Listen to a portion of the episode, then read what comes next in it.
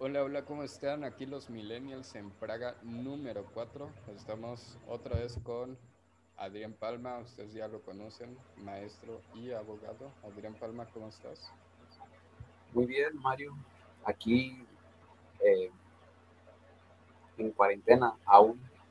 Sí, una cuarentena que está larguísima. No, ya va a cumplir un año la cuarentena.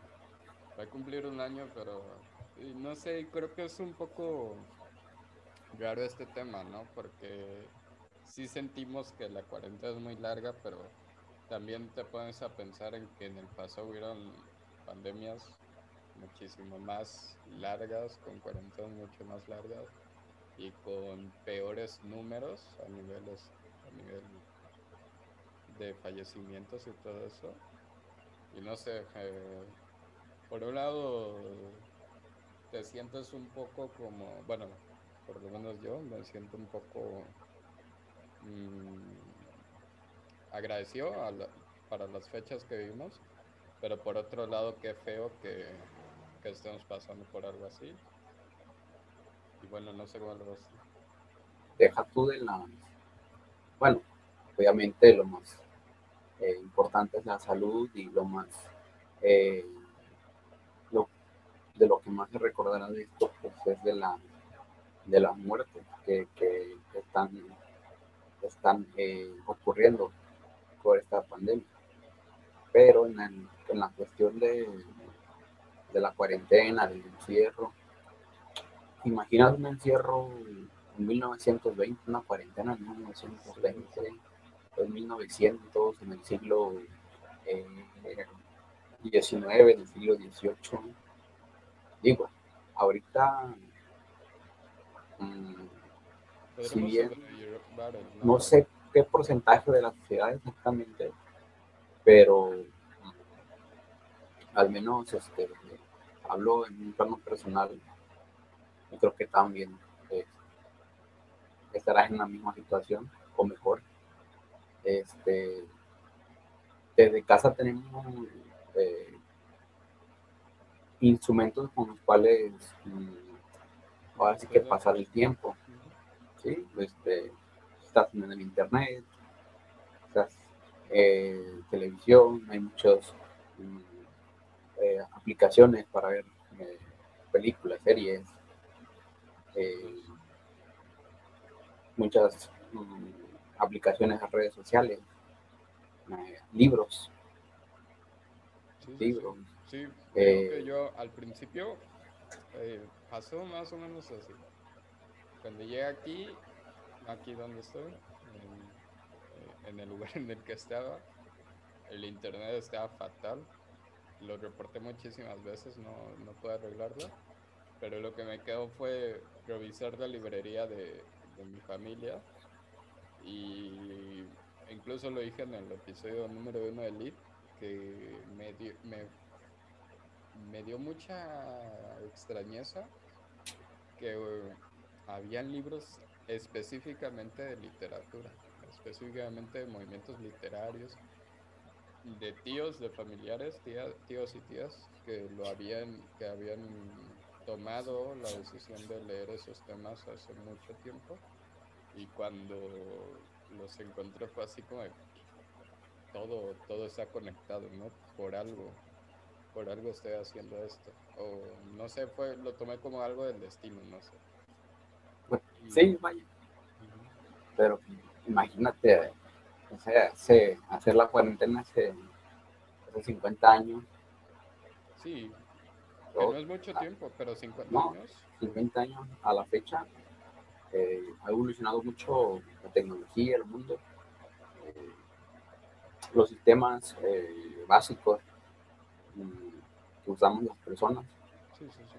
Y yo sé, creo, creo que gracias a eso ha sido menos eh, tedioso o menos eh, duro estar en cuarentena. Imagínate hace 50 años eh, estar en tu casa solamente encerrado nada más. con libros, si, si bien este, tenías. No, exacto, si bien tenías. Eh, televisor, si bien tenías, radio, si bien tenías, y se veía señal. Sobre todo. Me pongo a pensar y sí, y hay otros, bueno, uno de los textos que decidí leer posteriormente, porque eso fue incluso mejor, ¿no? Que, mm, en uno de los libros de literatura que te dije que venía una lectura de Albert Camus, justamente llamada La peste, una recomendación muy buena para nuestros escuchas. Si quieren saber cómo era vivir una, una, una pandemia en siglos anteriores, eh, les recomiendo ese, ese libro. Justamente por, simplemente por, pónganse a pensar en eso, se les llama peste porque apestaban de tantos cuerpos que no encontraban dónde tirar, porque cuando una mortandad se vuelve bastante grande, pues ya no hay dónde, eh, dónde ponerlos y las calles quedan horribles y se desarrollan muchísimas otras enfermedades como también un poco lo que está pasando ahorita, que no nada más es el virus que todos conocemos, sino que también hay otras enfermedades que se están ampliando, incluso eh, situaciones más ligadas al estrés. Yo entiendo perfectamente que este encierro nos, nos esté matando en cuestión de estrés, pero bueno, eh, imagínense que si les tocaba en otra época pudo haber sido Solo, pudo haber sido Sí, hace 100 años de servicio de salud, imagínate cómo está. Sí, Este, no digo que estuviera mal para la época, pero... Eh, el acceso a medicamentos, la esperanza de vida, la El acceso, sino que, este, las herramientas que se utilizaban mm, quizás no eran las, eh, las más fáciles de usar. Y por lo tanto... Eh, Incluso la educación del pueblo no, la educación y sobre todo alertar a la población como se, hace ahorita, ¿no? Todas las mañanas eh, vemos una eh, conferencia donde nos explican eh, los índices de los casos, las muertes y, los niveles, los colores en el semáforo epidemiológico en los que se encuentra cada estado. Día a día se, se informa de manera digital, este, televisión abierta, en noticias, periódicos. la gente está muy informada. Imagino, pues antes eh, tardaba en llegar esa noticia ¿no? de que había una, una, enfermedad que se estaba eh, distribuyendo por todo el, el territorio de forma rápida, pero en cuestiones así de información quizás era muy lento y en cuestiones de salud las herramientas eran difíciles de utilizar y quizás eran pocas, pocas, por lo que dices de que, que se llamó la peste, la peste negra, me imagino que eso te refieres, porque apestaba literalmente la, la, eh, la zona donde esa imagen que tenemos del médico que traía una careta que parecía como, de pájaro. como, como el cuervo, como nariz de cuervo. Sí, era la forma en que los médicos tenían para protegerse. Nada, me gustaría, para ya darle paso a los temas que traemos el día de hoy, que están bastante interesantes, un par de datitos. A ver, una explicación porque desgraciadamente me he encontrado esta idea que tienen algunas personas sobre los colores del semáforo y si les sirve mi explicación lo pueden tomar. A ver, el riesgo para del contagio siempre va a ser el mismo. Siempre que salgas y siempre que estés expuesto a personas, a eh, superficies, incluso al mismo aire reciclado, vas a tener riesgo de contagio. Lo que significa el, color del semáforo es mm, qué tan necesario a nivel económico eh, este, tenemos, este, tenemos que abrir los, los, los mercados, qué tan necesario es que un local esté abierto, qué tan necesario que el cine, que las cafeterías, que los restaurantes, que los hoteles estén abiertos. Entonces, si algo está, aunque los hospitales estén llenos, como la necesidad económica es otra, el semáforo puede estar de, de amarillo a naranja. ¿Por qué? Porque se necesita que la economía se mueva. Y me parece que hay personas que no lo están entendiendo de esta manera, que como que dicen, ah, ya estamos en amarillo, ya, ya se puede salir. No, no se puede salir. Pues bueno, si quieres, sal y hazlo con todas las medidas. Pero no significa que te vas a contagiar menos, porque hay personas que, repito, lo, lo ven de esa manera.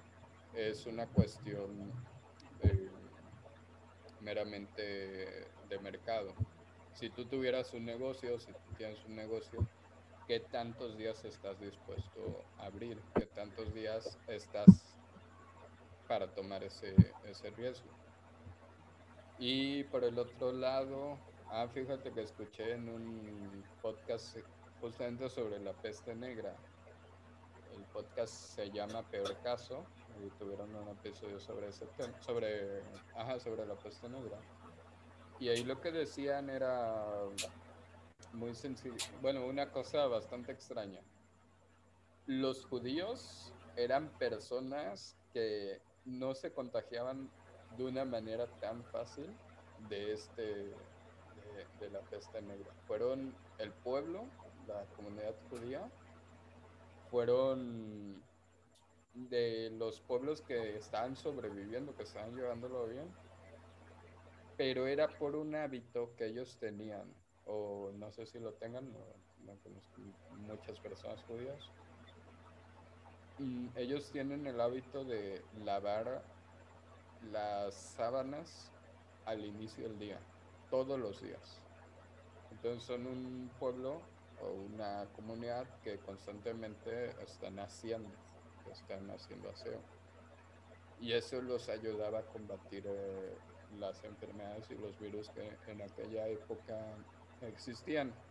Ahora, esto les trajo un problema porque como otros otras comunidades veían que ellos no se enfermaban, eh, un tema de religión, veían que ellos no se, no se enfermaban y agarran y decían, ah, es que seguramente ellos son los culpables del virus, ellos son los que nos están enfermando. Así que los perseguían, los, los, los judíos ya no se tenían que preocupar por no enfermarse, sino porque no los quemaran, porque no, no este, los, los persiguieran y, tenían que salir de, sus casas desgraciadamente. De ahí viene un poquito el odio hacia, hacia esa religión. El antisemitismo desde ahí. Bueno, desde ahí, desde en general. sí, sí, en general, pues cuestiones económicas también. Pero bueno, yo que me las doy, ¿no? De, de pagano y de que me gusta aprender un poquito de cada cual. No sé, como que esa, esas costumbres de los judíos se me hacen interesantes. El por lo menos ser muy limpios eh, y, constantemente hacer así. Y pues... hay, mucho que hablar sobre los colores del semáforo, sobre todo aquí en el estado de Guerrero. Pero bueno, este sería un debate para otro programa es muy extenso y hay muchas opiniones. Estaría bueno, sobre todo para Spotify, porque eh, YouTube, espero que no estés escuchando esto. YouTube es muy celoso con los temas. Eh, YouTube tiene la política de que si no lo, si no apoyas la, la decisión del gobierno, cosa que censura. ajá, censura. Eh, Cosa que a mí, a ver, el, cómo está actuando el gobierno, una, no vamos a saber hasta que esto haya terminado, el cómo, el cómo planteó la estrategia contra la pandemia, no lo vamos a Es muy temprano para, para comenzar a criticar y a, y a decir esto está mal. Y otra, pues yo no tengo mal una, un, gran problema con, con, el gobierno, que si haya datos manipulados seguramente sí los hay, que eh, si hay un, una falta de información en ciertos temas, pues sí los hay, o sea, es, es, es muy difícil eh, levantar un estudio diario y decir eh, diario, oye, todos estos enfermos se contagiaron hoy y, y esa fue una moto pasando por detrás de Te digo, la censura está con todo. Sí, pero sería este, para hablarlo en otra ocasión, porque sí es muy extenso y, y hay muchas cuestiones de, de las que podemos comentar y, debatir. Sí, sí, sí. Y bueno, pero lo de hoy está mucho más interesante. Que nos vas a hablar de la Constitución. Que pues, aprovechando que es este semana, ¿no? De, eh, de aniversario de la Constitución Política y 104 años desde, desde su promulgación de la Constitución Política de 1917. Ok, ¿y esto qué día pasa? ¿Qué día pasa? Pues, de esto aquí eh, es el 5 de febrero, se, día feriado. O sea, me estás diciendo que feriaron el día... No, no el 5 no. No porque sea el Super Bowl. No, el Super Bowl. este, no sé cómo lo van a hacer con estas, cómo van a contenerla al sistema de... sin personas, ¿no? Me parece. No, yo, escuché que va a ser. Bueno, yo lo que entiendo, porque, o por lo menos no a la capacidad completa, porque... No, obviamente, pero sí va a haber este, personas. Porque el, el show de, en este caso de Weekend, es la primera vez que lo van a hacer en las en las tribunas. El escenario va a estar en las tribunas, en una parte pues, de, las tribunas. Pero bueno, eso no, no, es lo importante. Aquí lo importante sí, es la de hecho, la parte así de monetización del Super Bowl es más tele, por los pagos de, de televisión, pago por evento. Sí, pues. Que más por, por la gente que va. Oye, eso, este eso estaría bueno tocarlo alguna vez, ¿no? Los, sí, por eso. Precios de, de, publicidad más caros, los contratos de publicidad.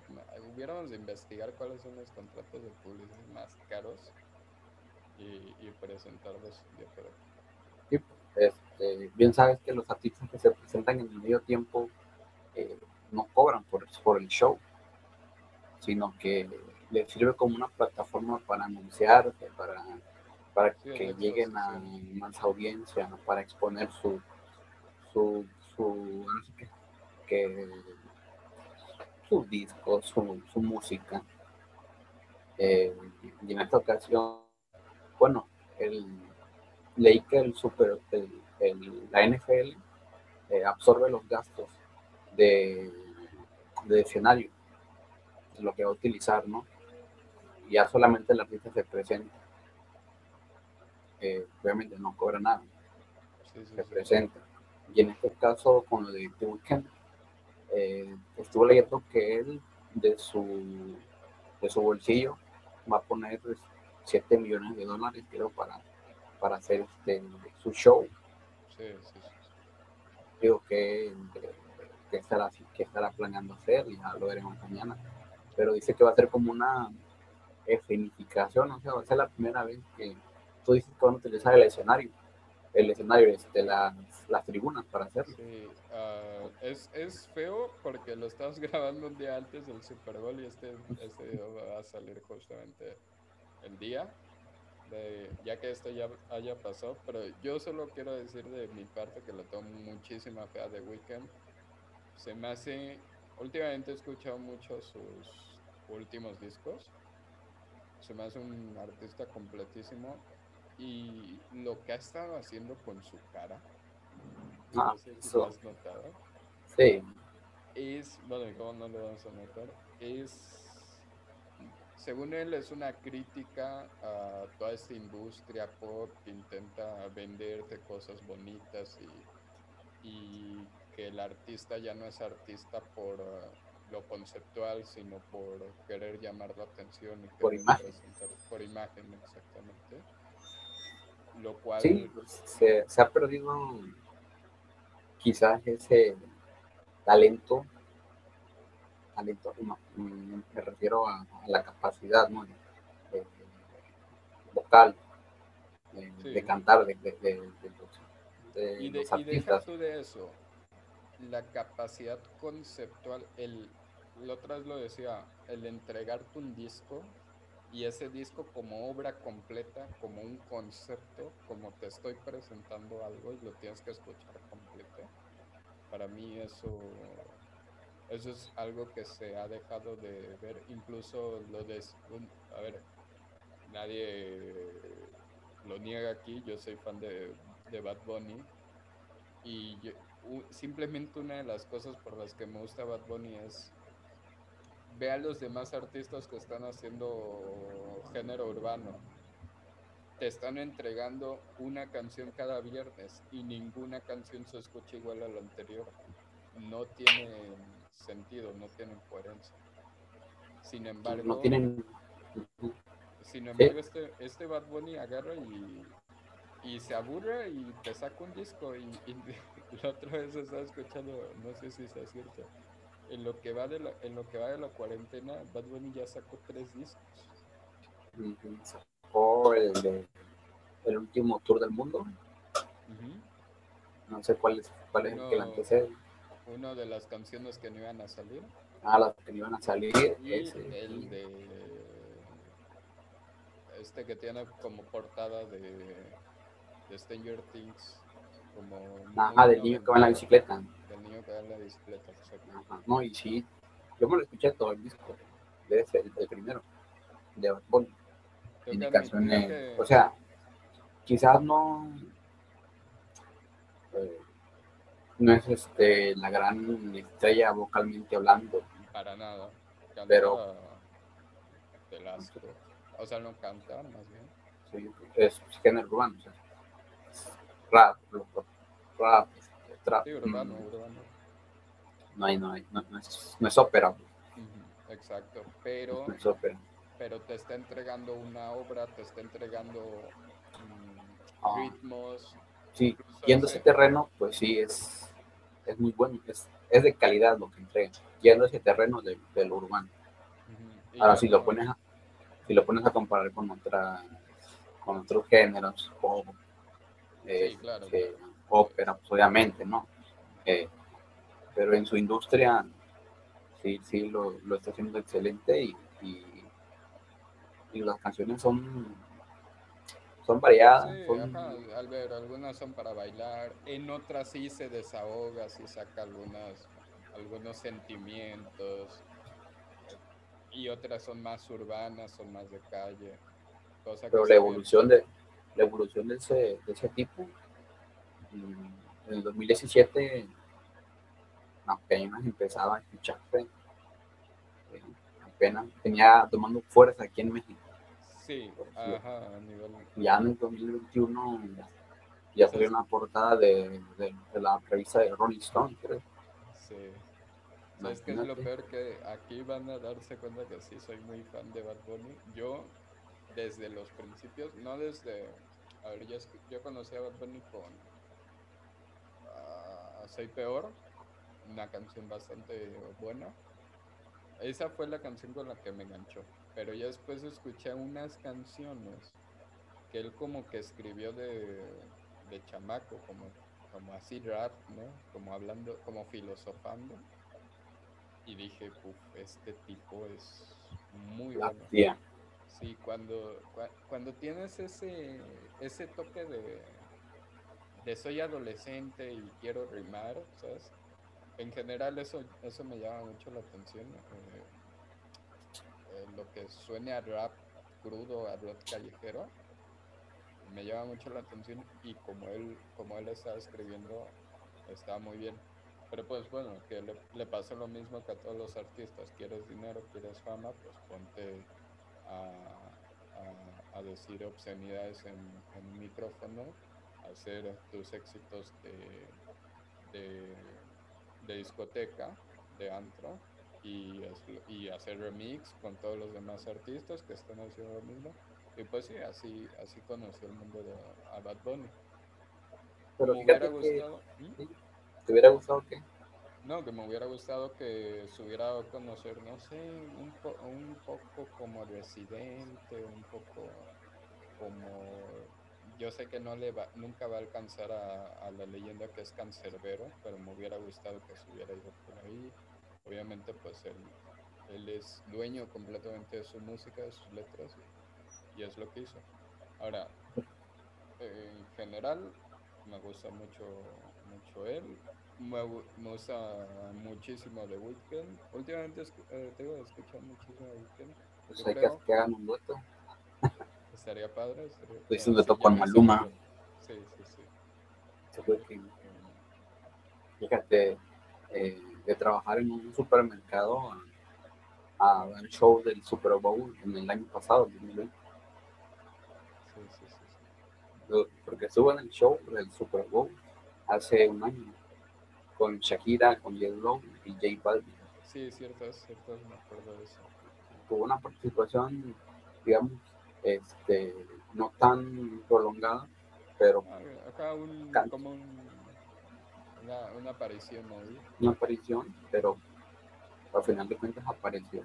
Sí, en, y... un, en un este, programa en un deporte que es 100% estadounidense en su mayoría. Claro, sí. No es, no es latino, vaya.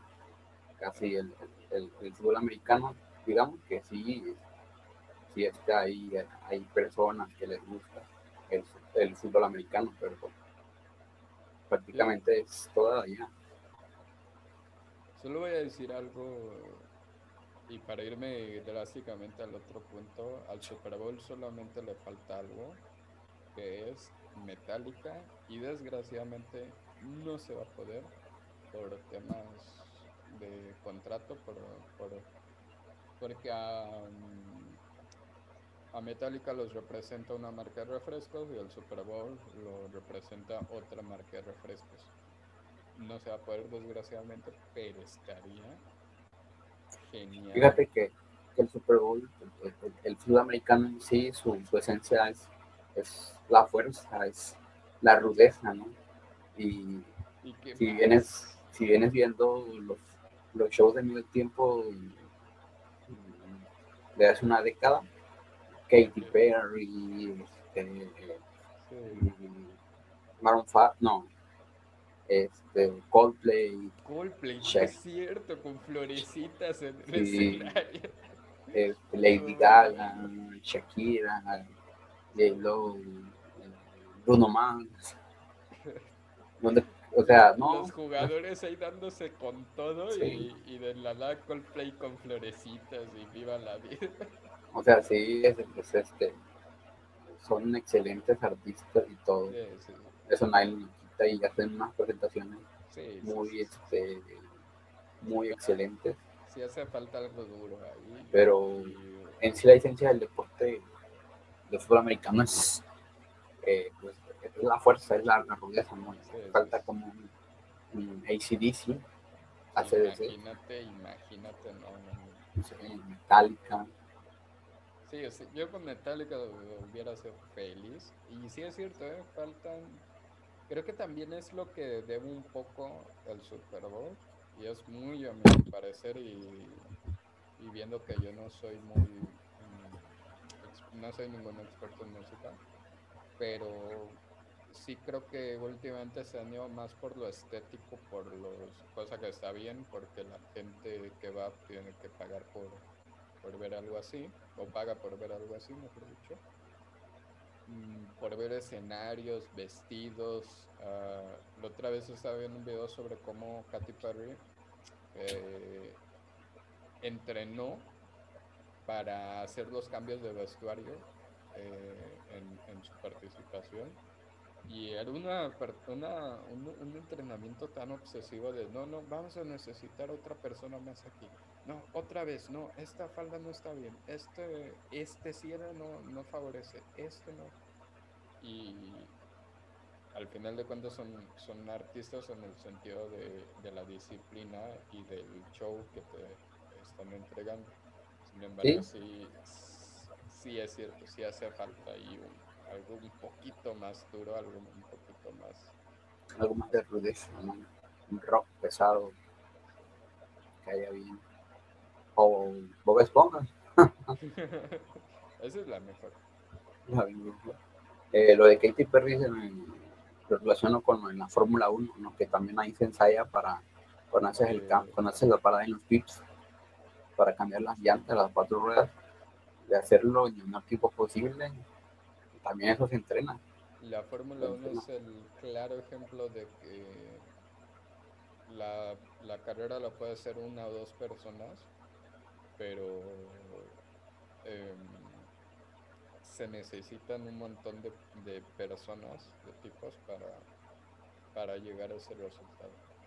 Sí, no sé si viste la película de, de Ford contra Ferrari. para crear su, el automóvil Ford para ganarle eh, a la Ferrari. Bueno, o sea, eh, la esencia ahí de la película es eh, la, contar los protagonistas, ¿no? Es el piloto y y el, el que fabrica el carro, ¿no? El, diseñador, por así decirlo. Que es este Matt Damon ah, Bale, Christian, Christian Bale. Christian, Bale es el, el, piloto.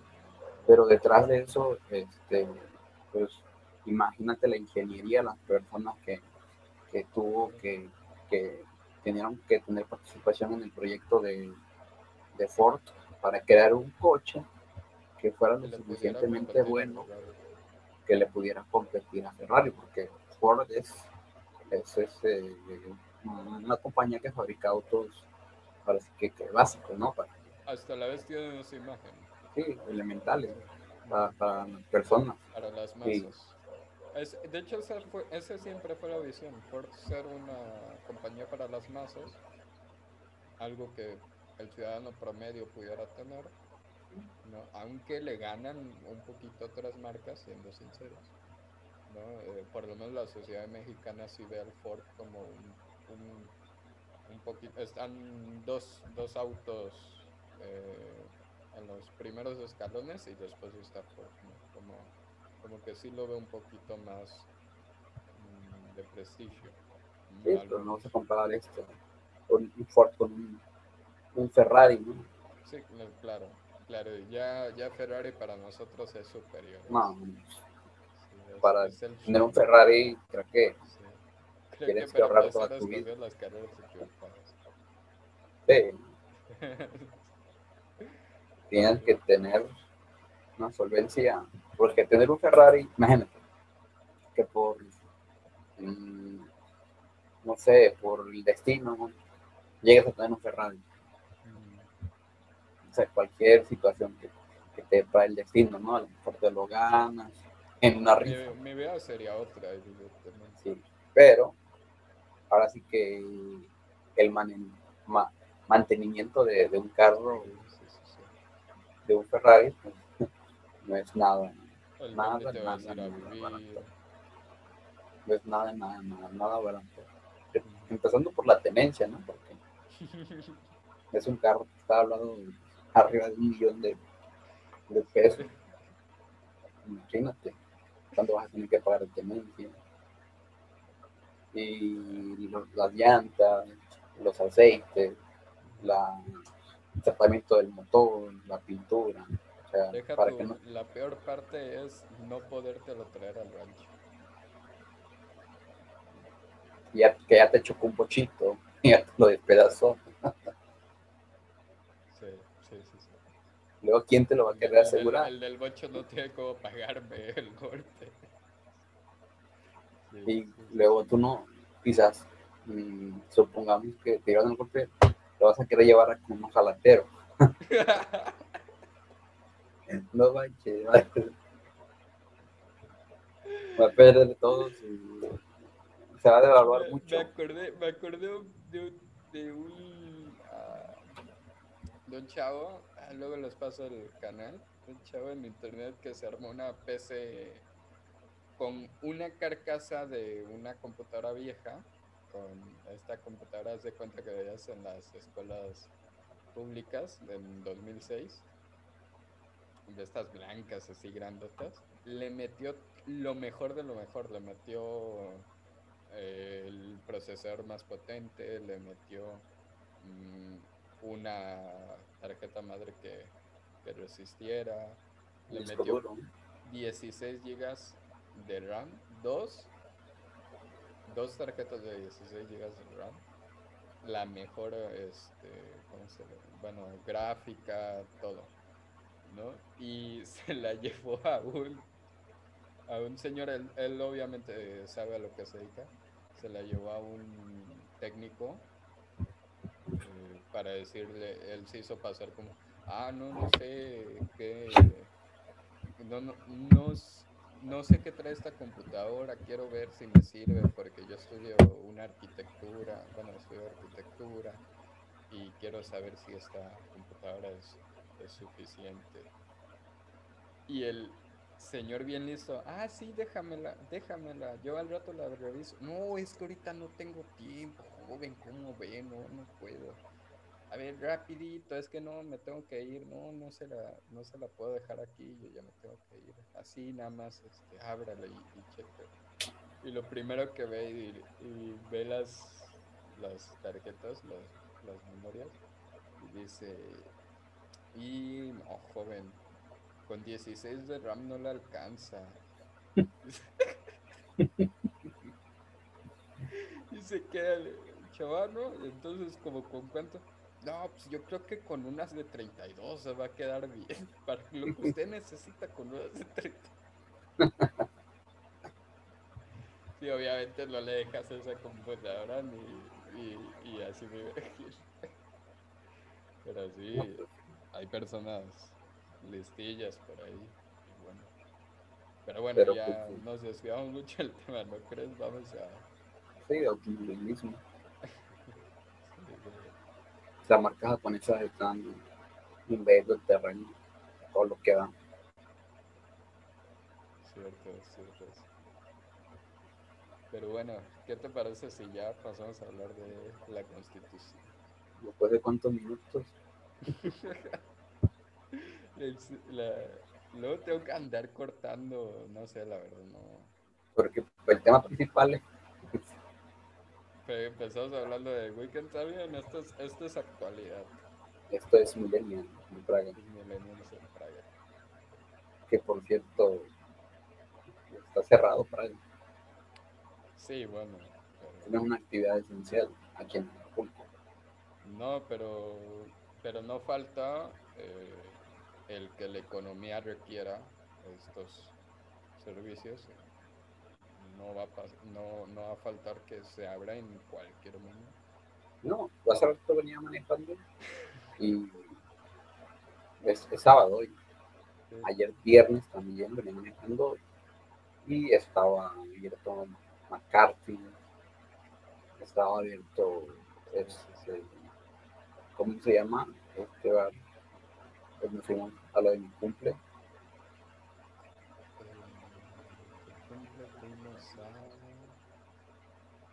Ah, no me acuerdo, tengo mala memoria. Para eventos. Está en la Diana. Adelante. Donde vimos la final también de la América. Pues, ah, ya, London. Ah, London también está abierto. Y pasa por Condesa, por Costa 125, perdón. Y también están abiertos los Y hay, lo peor hay gente. Sí, sí, sí. No como, como debe de ser, pero eh, no como era antes, obviamente por las restricciones, pero para, para el nivel mm, de contagio que hay, pues sí es demasiada gente la que hay. Y jóvenes. Jóvenes en su mayoría. Pero bueno, hay ellos. Exacto, hay consumo y tiene, tiene que haber demanda. Pero bueno, ahora sí, ¿qué te parece si ya hablamos de la Constitución? Porque ya se me olvidó lo que iba a hablar. ¿Eh? Sí, la Constitución, eh, estamos en una semana en la que se celebra el, 100, el 104 años del aniversario de la promulgación o la creación de la Constitución de 1917, que actualmente está vigente. Vino a suplir, o vino a cambiar, mejor dicho, a la Constitución que se realizó en 1857. Vino a, sí, a suplirla, a cambiarlo, no totalmente, porque obviamente quedaron este, algunas cosillas de, esa constitución solamente eh, se agregaron otras y se hizo una misma, ¿no? La Constitución Política de los Estados Unidos Mexicanos de 1917, eh,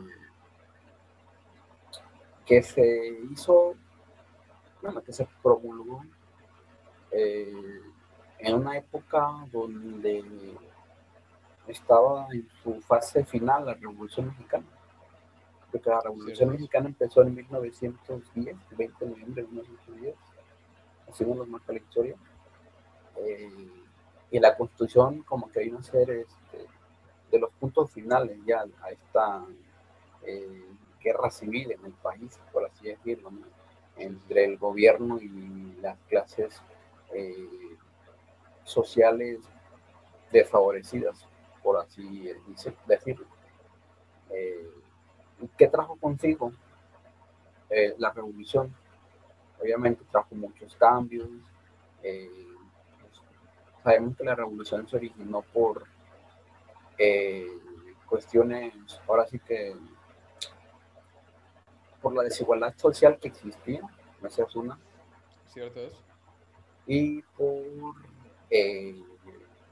ahora sí que quitar el el poder a una persona que se ha mantenido durante eh, más de 30 años, eh, que se ha, convertido en una dictadura, que fue eh, del presidente Porfirio Díaz, que al final mm, fue derrocado su gobierno y fue este, él se exilió en, Francia, en París, y allá, allá falleció. Sí, hay, hay videos donde gente va a su tumba, ¿no? A, pues nada más como curiosidad, a curiosidad, curiosidad. Y, se inició la revolución, se desterró, o se le quitó el poder a, a, Porfirio Díaz, eh, pasaron todos este, estas batallas eh, que estuvieron presentes en la Revolución Mexicana, en el norte, en el sur, en el centro del, del país. Eh, se levantaron armas este, la clase baja o, la clase trabajadora, la clase obrera, la clase campesina, levantó en armas eh, porque les, quitaron sus tierras prácticamente donde ellos pues, las ocupaban para, para, para trabajar. Y entonces eh, esto vino a, a favorecerles a ellos, porque pues, es una lucha en la que pues, prácticamente entregaron casi nada, su vida, para poder conseguir este eh, ese derecho, si bien no para ellos, porque obviamente muchos murieron, pero para sus generaciones o para, para las futuras generaciones que, que, vendrían. Y pues es interesante, ¿no? Ver cómo eh, se hizo todo este movimiento para eh, terminar en este, en este libro, en, este, en esta ley, que es la constitución, que uno de los puntos importantes que, que, se, que se agregó a la constitución de 1917 fue la, la no reelección. Ya no iba a existir la, la reelección del presidente de, la República.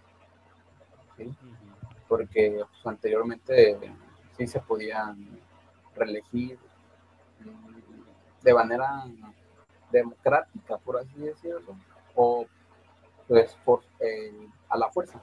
Claro, entendieron eh, que la época de la que hablamos, sobre todo de Porfirio Díaz, pues eran otros, otros tiempos, ¿no? Y sí, el machismo, el todo lo que era. No, y el, eh, ¿cómo decirlo? Uh, las clases sociales también. Mucha desigualdad. Muchísima desigualdad. solamente pues, hay muchas, actualmente todavía no, hay muchas clases o la clase privilegiada. Sí, pero, actualmente en ese tiempo aspiramos era, a la democracia. Ah, y en ese tiempo la democracia estaba en sus inicios, por así decirlo. Apenas venían dándose los, los primeros vestigios de la democracia en México. Eh, Recuerdo, ¿sabes qué? Un programa que para yo escuché que los el derecho al voto te lo ganabas cuando eras un hombre decente con un trabajo bien, que no tuvieras escándalos, que no tuvieras una reputación, ¿no? En épocas donde la misma reputación te la comprabas. Me explico, así como, como, en épocas mm, de reyes y, y ese tipo de cosas eh, te comprabas el título, ¿no? Si tú querías ser rey, tenías que comprarte el, título de rey y ya podías ser rey, o, de príncipe, o de, cualquier otra um, cosa. Pues en esta época era, era prácticamente, si yo tenía el dinero suficiente, así tuviera mis escándalos, así tuviera mm, hijos regados por aquí y por allá, pues si yo tuviera el, si yo tenía el dinero suficiente, podía convencer a los demás de que yo era suficiente para que me dieran ese derecho a voto. Sí, antes era más, mm, digo, era más mm, fácil conseguirlo, quiero pensar. y era más el que tuviera el dinero. Sí, obviamente, para el que tuviera el dinero. Eh, y era más difícil eh, que se llegara a hacer tendencia, ¿no? Un, escándalo. Ah, sí, también. también, pues, ahorita Sí, o sea, le Es un escándalo ahorita mismo y ya los dos minutos ya es una tendencia en todo el país. Le pagas a los dos o tres periódicos que se quedaran callados, que existían que se quedaran callados y ya. Ya. Y, ahorita... actualmente, sucede hasta lo contrario. Actualmente hasta pagan para hacerte una, una situación. Una fake news. Una fake news, exactamente, un escándalo. Sí, ahorita cualquier persona que vaya con su celular y grabe una situación de eso y lo suba, se, vuelve, se puede volver tendencia. y ya no, ya no depende solamente de, de, una televisora, de un programa de radio, de un periódico.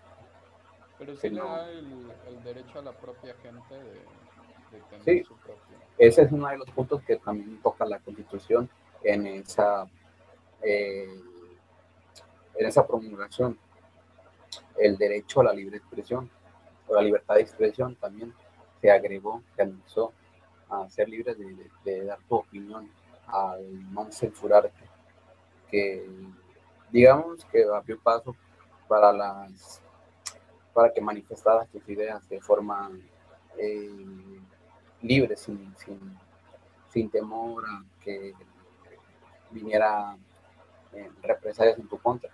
Sabemos que no fue del todo, no fue del todo. Y actualmente tampoco es este del todo eh, libre ese, eh, ese derecho, pero pues sí se dio un gran paso con eso, porque al menos ya puedes manifestar tus pensamientos de forma libre, aunque eh, sabes que por cuestiones de seguridad, pues lamentablemente en la época en que vivimos, eh, cualquier persona te puede hacer daño también.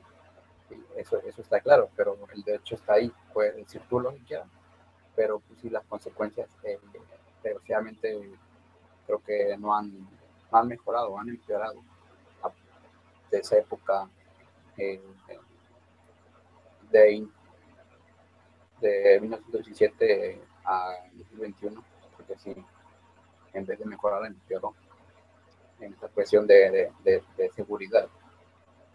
Bueno. Eh, sí. Mm, ¿Qué más? ¿Qué más? Eh, se agregó eh, el artículo tercero. La educación. Se, sí. Se hizo un cambio ahí en ese artículo. ¿Por qué? Porque se agregó la, que la educación debería ser gratuita. ¿sí? Que debería ser este, laica, sobre todo, la laicidad. Que separar, eso pues, también lo hizo Benito Juárez, ¿no? En la ley de reforma, eh, de separar a, a la religión de, de- de la educación, que era, de- en ese momento, pues, era necesario. sí, era necesario. Eh, debería ser laica, debería ser gratuita. Sí. Se dice incluso eh, que Benito Juárez le terminó vendiendo los edificios cléricos a la iglesia. Primero se los quitó Se los quitó y ahí se los revendió. y después se los vendió. Y, pero también, eso habla también del, del poder monetario que tenía la iglesia en aquel entonces. ¿no? Una, no había nadie más que te los iba a comprar. No es como que eh, Adrián de, de aquellas épocas agarrara y dijera, ah, pues estoy buscando dónde quedarme a vivir. Ah, mira, me encontré este edificio bien grandote y está bien enfrente de, de la plaza cívica o, de- o del Zócalo, me lo voy a comprar, ¿no? Y ahí tienes a Adrián vendiendo en su castillo, ¿no? Pues no, no iba a pasar algo así. Eh, obviamente el- la iglesia era el único cliente a quien se le pudiera vender, pero también te habla pues de... del- Poder adquisitivo. sí, ¿no? Y este, si te vas al, a investigar el, al país, tienen hasta su propio país, sí, claro, claro. el Vaticano, el Vaticano, sí, sí, sí. su propio país, y si ves la forma en que está construida, la, la- las estructuras que hay, este, las edificaciones, el arte que hay, las pinturas, los murales, Sí, Eh, no, no se puede hablar del Renacimiento, por ejemplo, ni de Leonardo da Vinci, ni de ciertos artistas sin pasar por el tema de la religión. Así Sí. como no se puede, ahorita que retomando el, el podcast regular de Elite, que espero vuelva eh, pronto, no, yo no puedo hablar de literatura sin dos de las obras más importantes de literatura. La primera, el libro más leído, que es la Biblia. Y la segunda, que no es, no es tan popular, mm, no está como, no sé si está en el top 10 de los libros más leídos, sí, yo me imagino que no. Pero eh, La Divina Comedia. De Dante. Alighieri. Exactamente. Sí, pues fue de la, de la época renacentista, esa, esa novela, ¿no? Que Sí. Y es Nació en- otro mundo, es, es trascendental. Bueno, no quiero tampoco meterme en, en ideas religiosas, pero hay quienes dicen que en la Biblia, bueno, y, de hecho también lo dije en el, post- en el podcast, eh, esto no se lo deja ni a mis alumnos, ni simplemente una idea que hay por ahí. Mm, En la Biblia no se explica el, el, el infierno, pero el cristiano común, o si gustas el católico común, tiene una idea de, del infierno bastante gráfica, bastante literal, y se la debemos a- al, al infierno de Dante. que es él el que hace todo ese recorrido y te dice estos son los anillos y estos son, ¿sabes? Y es, eh, es una idea que por ahí eh, existe. A ver, tampoco soy ningún experto eh, en la Biblia. eh, tal vez me haga falta leerlo, tal vez sea esa, esa la razón, pero no podemos dejar lo que quiero, lo que venimos a, a plantear Adrián y yo es que no podemos dejar de lado la iglesia, la influencia de la iglesia en el arte. Sí, influyó mucho en esa cuestión de lo que estaban de, de cómo uno o cómo las personas se imaginan que es ese lugar, que es el infierno, porque te lo pintan en películas, desde en historias mm, de, del siglo XVIII, siglo XVII, eh, el adoctrinamiento eh, por parte de, la iglesia pues, fue tal que, ellos mismos te eh, construyeron mm, esa imagen y se ha ido transmitiendo de generación en generación esa idea de, del, infierno, ¿no? Que, creo que todo el mundo se lo ha imaginado alguna vez o lo hemos visto alguna vez. Pero si bien en, en, la Biblia no lo menciona como tal, porque el infierno como tal, este, según mi percepción y de lo que yo he leído de la Biblia, es mi opinión, como tal, eh, no existe, así como como lo pinta, como, como es de, de, tortura, de, que vas a penar, de que vas a sufrir. Aquí, aquí reforzamos la idea, ¿no? O sea, nuestras ideas del infierno vienen de la Divina Comedia. Sí, donde, o sea, no. sí, donde sí se explica un infierno de tortura, de castigos, de según tú que cometiste, eh, es estupenda o con él estás. Sí, porque en, la, en la Biblia te menciona sí, te, habla sobre, la muerte. Creo que, lo, creo que lo más cercano, lo, lo estaba buscando el otro día, creo que lo más cercano que se acerca es algo como fuego eterno, algo así. Creo que es, es, es, la más, es la cita más cercana, pero bueno, tampoco eh, quiero así como que este no quiero incluir en, las opiniones esta es mi opinión y, habrá quien le guste y habrá quien no y habrá quien le guste investigar por su cuenta. Sí yo lo poco que he leído que habla de la muerte nada más. De la muerte. No de qué pasa después de la muerte. Es cierto sí. habla de la muerte nada más. Qué pasa cuando muere ahí te dice claramente que te quedas en un estado eh, como que si estuvieras dormido prácticamente. No vas a ningún lado. No te vas al cielo, no te vas al infierno, no te vas al mar, no te vas. O te queda, tu cuerpo se queda ahí, se deshace y, se vuelve polvo porque... Polvo sin polvo. Sí. Eh, eh, eso es lo que yo he leído y esa es mi, mi opinión, ese, es, mi creencia, vaya. Ahora, Tal. Igual lo mismo, no se puede hablar de arte sin hablar de sus referencias. Y fíjate que en el tiempo que estás planteando para la, mm, el cambio de constitución, el arte se ve promovido gracias al Estado.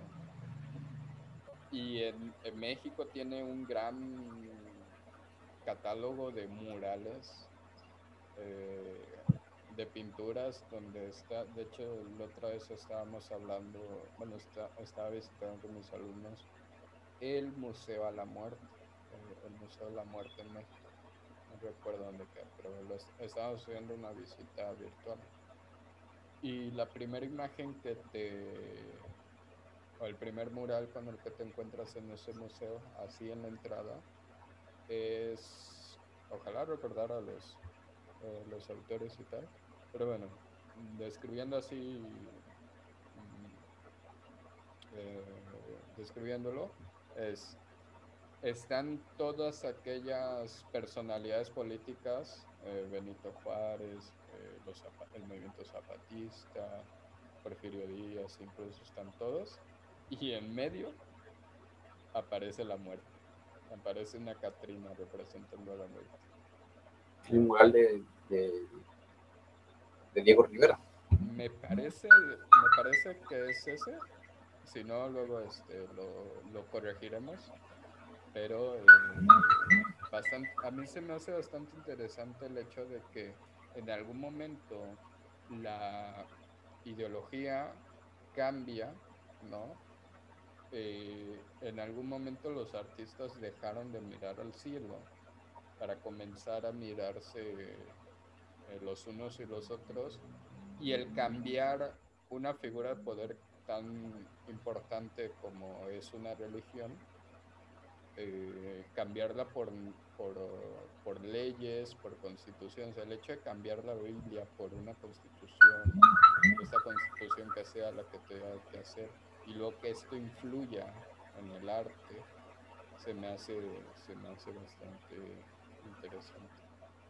Pues sí, básicamente en la época del Renacimiento fue donde se dio ese, como esa separación, ¿no? ¿Sí? Ah, sí, también.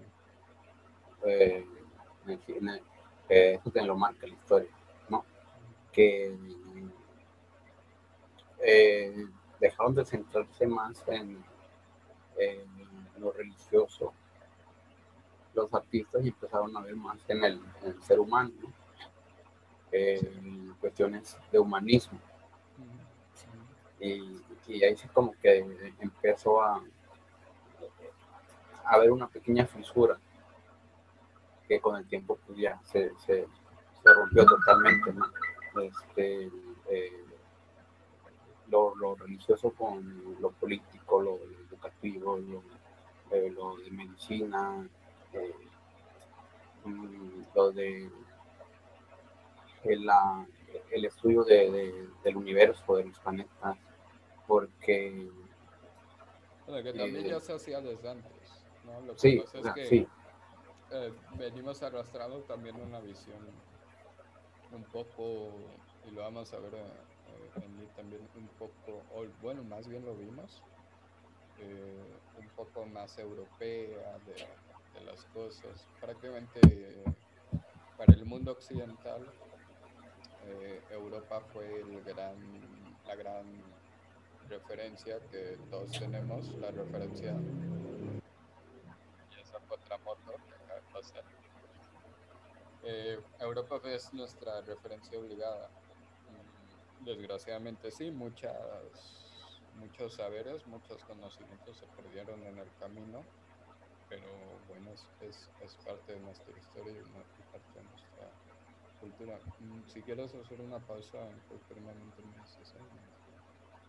No, ah, seguimos. Mm, pues eso. Seguimos, eh, ¿Te imaginas eh, cuando este personaje mm, dijo que, que, que, se tenía la creencia de que la Tierra era el centro del universo?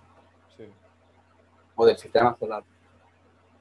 Y cuando la persona dijo, no, la Tierra eh, no es el centro, sino que gira alrededor con otro planeta de una, de una estrella, del Sol.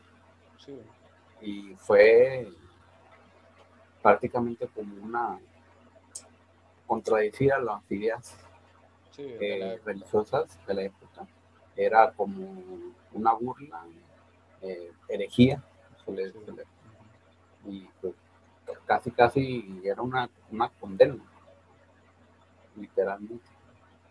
Pero hicieron que esta persona se, o hacían que te retractaras de lo que habías dicho para que obviamente que tildaban de, no, que, no tienes razón o, una equivocación para hacer, este, para mantener la idea, pero con el tiempo eh, y el avance de la tecnología, obviamente, fueron desmintiendo todas esas creencias, ¿no? De que la Tierra era cuadrada, de que la Tierra este, era el centro del universo.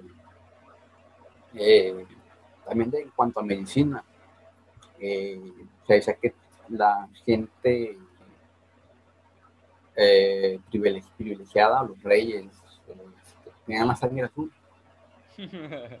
tenían la sangre azul. Y no sé, no tengo bien el dato, eh, pero leí por ahí este, que, que como no se permitían hacer este, estudios del, del, cuerpo, porque cuando una persona se moría, inmediatamente la enterraban o no, no, no, no existía eso de, hacer autopsias y todo esto. Así que no se conocía el organismo por dentro. hasta que una persona, un médico, empezó a, a, robarse a tomar prestados los cadáveres. Eh, eso le pasó a Leonardo da Vinci. A tomar prestados los cadáveres y pues prácticamente los abrió, ¿no? Y hizo un bosquejo de todo eso, de lo que, de lo que vio. Sí, Leonardo da Vinci le tocó hacer eso. No sé cuántas otras personas se animaron a hacerlo, pero Leonardo da Vinci le tocó y me parece que las épocas en las que estaba viviendo, creo, eso sí no estoy seguro, no sé si era una guerra o si, si había una peste en, su ciudad. La cosa es que no solo, porque aparte, si a él lo descubrían robándose cuerpos, pues lo iban a meter a la cárcel o iba a tener un problema muy, muy grande pero me parece que había una guerra y por eso se le hacía tan fácil agarrar los cuerpos y él empezó a hacer eh, los bosquejos más populares que hoy, hoy en día conocemos, de los más antiguos, los, más populares.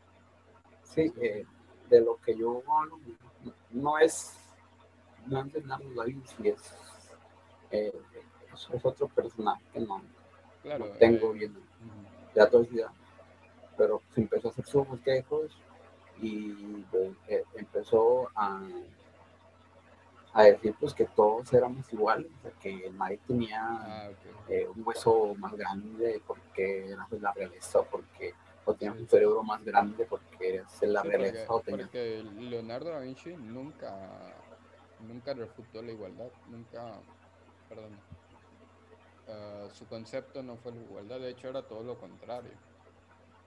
Leonardo da Vinci era una persona muy favorecida por eh, ser hijo de una, de una persona influyente y también eso le ayudó a, que su arte fuera, fuera muy popular.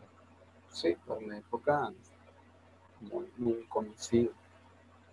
Entonces, este médico, pues empezó eh, a tomar todos estos cadáveres y abrir uno, abrir otro, estudiar uno, estudiar otro y descubrió que todos tenían lo mismo.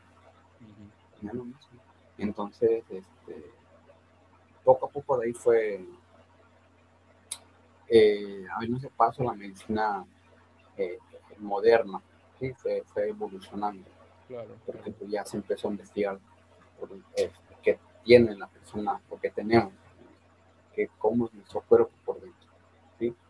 Eh, y así, así se, se, se, se fue diluyendo esa creencia de que la realeza tenía la sangre de color azul, que porque eran más eh, importantes o más puros, por así decirlo. Pero bueno, y eso quedó en el pasado y es, eh, es parte de la historia. Lo que hoy creemos es que la realeza, si no fuera por el dinero que sea actualmente y por el influyentismo, sería la especie más débil en cuestión de genética que pudiera existir, puesto que es que es, es, es, una idea que no entendemos. El seleccionar los genes para preservar una especie o un linaje nos vuelve débiles a futuro.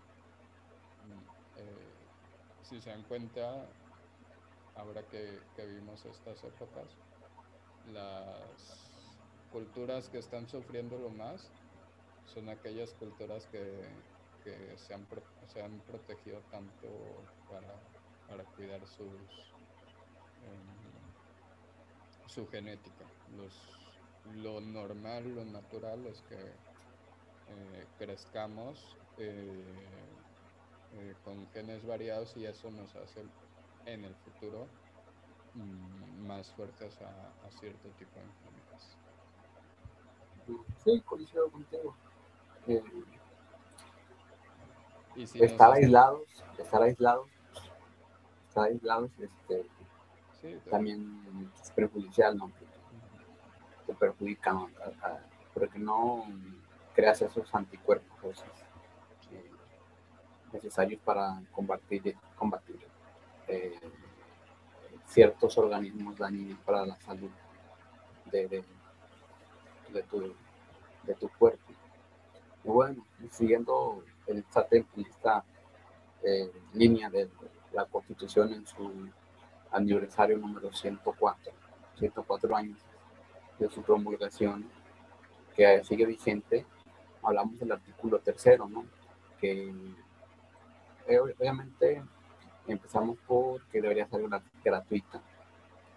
Eh, debería ser laica, ¿no? Y ahí no, de la laicidad, pues nos venimos en todo este.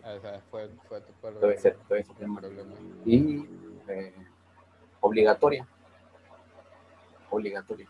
Debería ser, al menos en, en un inicio, pues, en el nivel este. Educación básica. no, primaria. Ya después se, fue, subiendo, ya secundaria, ya, prepa, y ahorita ya es este. ya es obligatoria hasta ahorita ya eh, tener una carrera pues ya es como, casi ya ah, una obligación, ¿no? Estudiarlo. Para las épocas que viven, sí, pero igual no. Eh, pero igual este... Tendríamos que checar las cifras. Eh, sí, pero, igual este, las personas encuentran la manera de hacer... El acceso es verdad encuentra la manera de ser, este, de tener ah, oportunidades en otros ámbitos sin, sin estudiar y, lograrlo, lograrlo este, emprender, ser youtuber. Me, a ver, yo hay algo que eh, me gustaría atender. Eh, porque ya es que yo he estado haciendo entrevistas a profesionistas, los profesionistas dan su opinión sobre sus carreras, hablando, mm, lo hago con el sentido de que eh, los profesionistas le expliquen a, a, los chicos cómo son sus trabajos para que si, en si tienen pensado estudiar esa carrera o no la conocían, pues vayan viendo cómo, cómo es todo. Sin embargo, el otro día pasó, ya es que estuve subiendo así las entrevistas por partes. Tienen en el canal de YouTube la entrevista completa, pero si quieren, si les interesa ver un tema en específico, pueden ver eh, ese, esa parte específica. Y me parece que fue en el video de Mara donde estábamos hablando, Amaranta, la profesora de telesecundaria, donde ella estaba diciendo cómo lo hace con sus con sus alumnos para motivarlos. Y estaban hablando con respecto a mm, el, trabajo que tú puedes desarrollar en un futuro siendo licenciado o siendo pues algún con algún oficio. Y a ver, primero que todo, es verdad que hay un tono clasista en los videos que hacemos. ¿Por qué? por lo menos en los de Día de Profesiones. Porque no invitaríamos a alguien que no fuera profesionista. Y eso puede interpretarse como clasista. Sin embargo, también otra cosa, a ver, em, si hay alguien por ahí que, que se dedica a algo muy pro o que hizo algo que no se pudo hacer en la escuela, pero que aún así obtuvo buenos resultados, también los invitamos a, hacer ese tipo de dinámicas y que le expliquen a los jóvenes cómo lo hicieron. No pasa nada. Pero ¿por qué digo esto? La otra vez, eh, o bueno, en, uno de los estrenos, un chavito, y yo estaba viendo ese estreno, un chavito o una chavita, no, no recuerdo bien, está diciendo con respecto a de que estamos enseñándoles a trabajar como empleados y que, eh, y que bueno, palabras más, palabras menos, terminé diciendo este chico, esta chica o este usuario que mm, mejor prefería emprender y que emprender estaba mejor porque iba a ser el dueño y no sé qué y no sé cuánto. Cosa que, a ver, dos cosas. La primera es, no tiene nada de malo ser eh, empleado, como no tendría nada de malo no tener una carrera universitaria. Eh, cada quien hace su vida como, como, como lo desea. Simplemente el sentido mío como tutor de un grupo y como eh, psicólogo educativo es darle a mis alumnos las herramientas necesarias para que en el futuro puedan tomar buenas decisiones. Sin embargo, yo no controlo las decisiones que vayan a tomar en el futuro. Y la otra es esta idea de ser empleado y emprender es como estar en dos bandos diferentes, cosa que yo en lo personal no creo para nada. Si alguien, algún influencer, alguna persona por ahí te dice que tienes que dejar la escuela para emprender o invertir tu dinero en algún lugar, primero, mm, ni siquiera, eh, primero no sé por qué tienes que estar escuchando a estas personas o si tu necesidad de conseguir un puesto o un dinero sea tan grande. Y segunda, no veo por qué una cosa tenga que estar peleada con la otra. El hecho de que tú tengas un trabajo de ocho horas diario, mm, de medio tiempo como en nuestro caso, con ciertas prestaciones no tiene nada de malo. Y en tus ratos libres puedes dedicarlo a emprender. Es, es mi punto, es mi idea. Y, por ejemplo, yo no es, en este momento es mi pasatiempo, el canal de YouTube, ¿no? Y, y, estar en Spotify, ¿no? Fue como una, una locura que me pegó de, oye, yo escucho que estas personas son como yo, están en Spotify, yo también quiero estar en Spotify. Fue, fue algo así que me, que me, que me hace ilusión. No digo que en el futuro no pueda emprender esto como si fuera un negocio, conseguir más, más vistas, conseguir más eh, usuarios que nos sigan, incluso vender mercancía, hacer lo que muchas otras eh, personas hacen, ganando dinero a través de sus, de sus pasatiempos. Me encantaría, estoy abiertísimo a la idea, pero esta, esta es la situación. Tengo esto o tengo la posibilidad de emprender, porque hasta este momento es lo que es, es la posibilidad de emprender gracias al empleo que ya tengo y gracias a que en un lugar soy el empleado. Aquí puedo llegar y hacerme el jefe y decir, mira, tenemos estos horarios y hacemos las entrevistas en este tiempo y las hacemos de esta manera. Pero allá en, eh, eh, la escuela, pues soy un, empleado más. Entonces, si nos está escuchando eh, la persona que, que, escribió esos mensajes, simplemente quisiera decirle, mmm, uno, no tiene nada que ver una cosa con la otra y dos, el que tú estés en un puesto de poder no te hace más o mejor persona que los demás. Es simplemente el tema. Yo sé que a veces los profesores somos pesaditos con, ándale, sí, entrega tus trabajos, sí, haz esto. Sí, está bien. Eh, nos gusta la disciplina y, y es en lo que creemos. Pero a veces tenemos que hablar de esa manera, aunque pues eh, parezcamos cosas que en realidad no somos.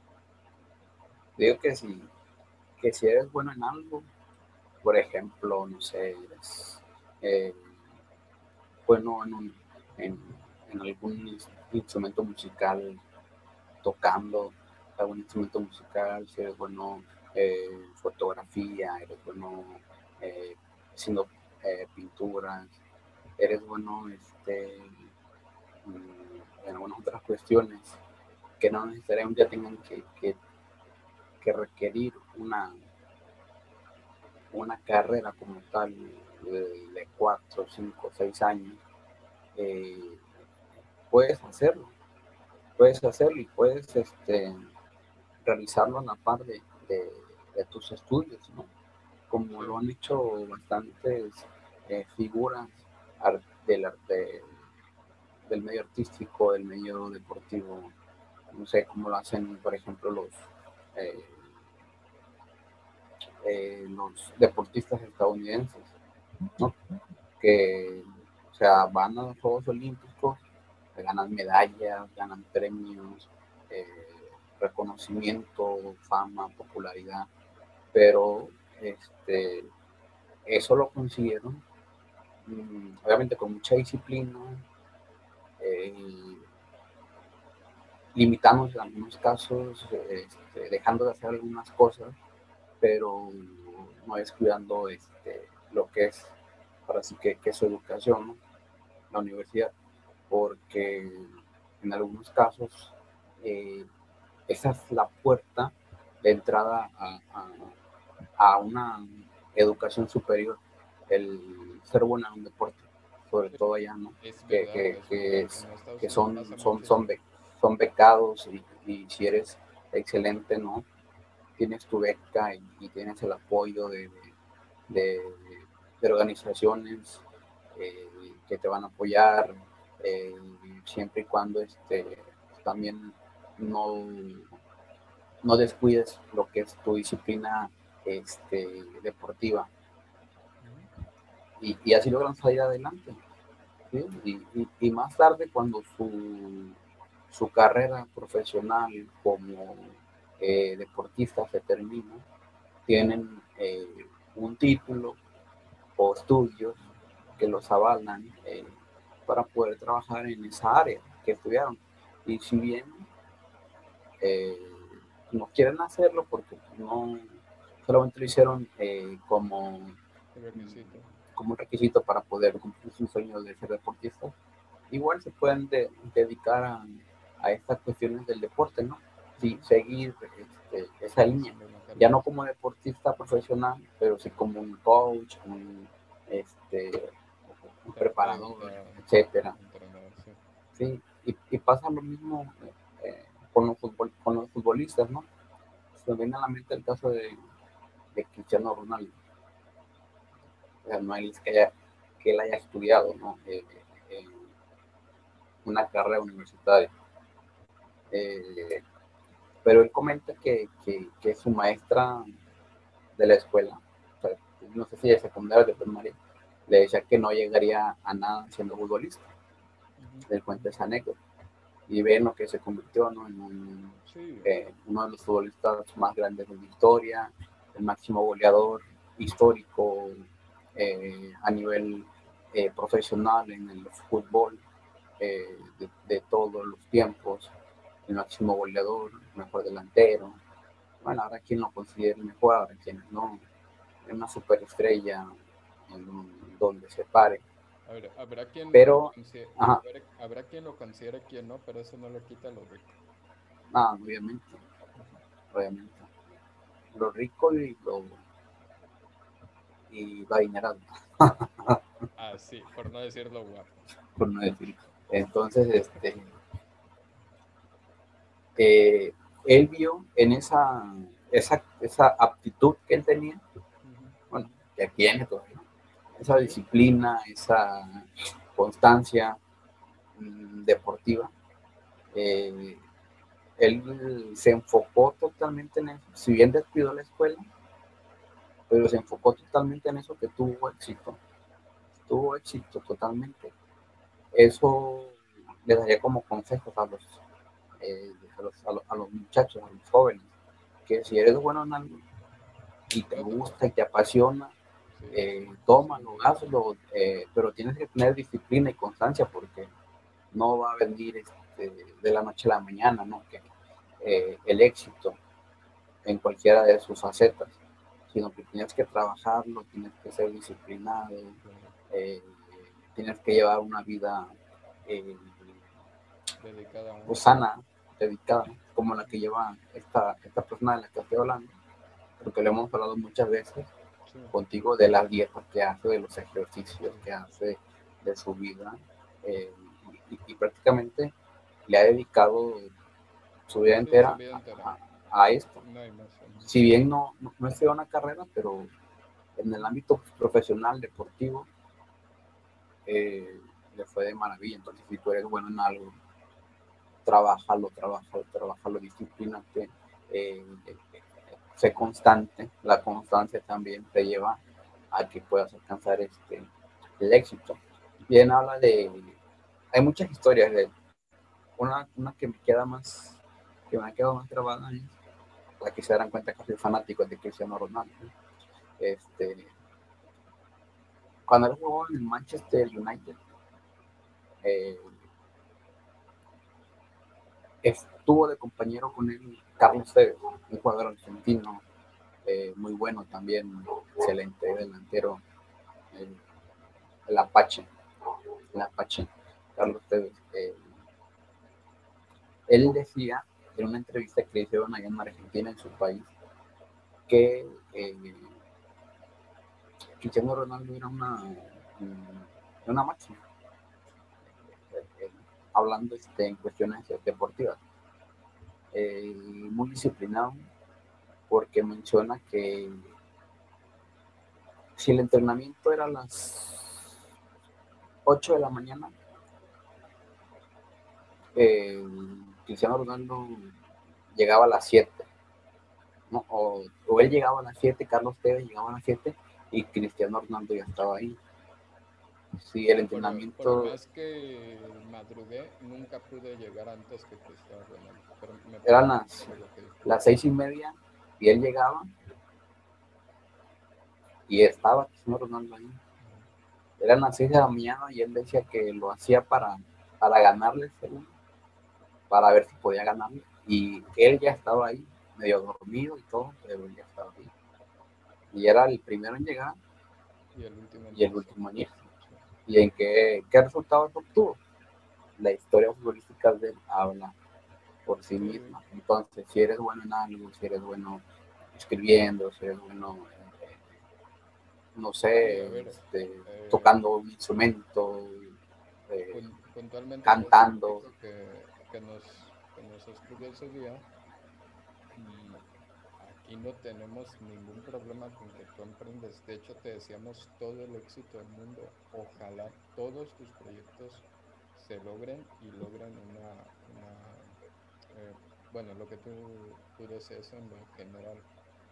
Pero lo que necesitas son muchas de las cosas que te enseñan en la escuela, como lo es la disciplina, es la obsesividad por eh, sacar la, mejor nota posible, cómo es la limpieza, eh, cómo es la responsabilidad, el respeto.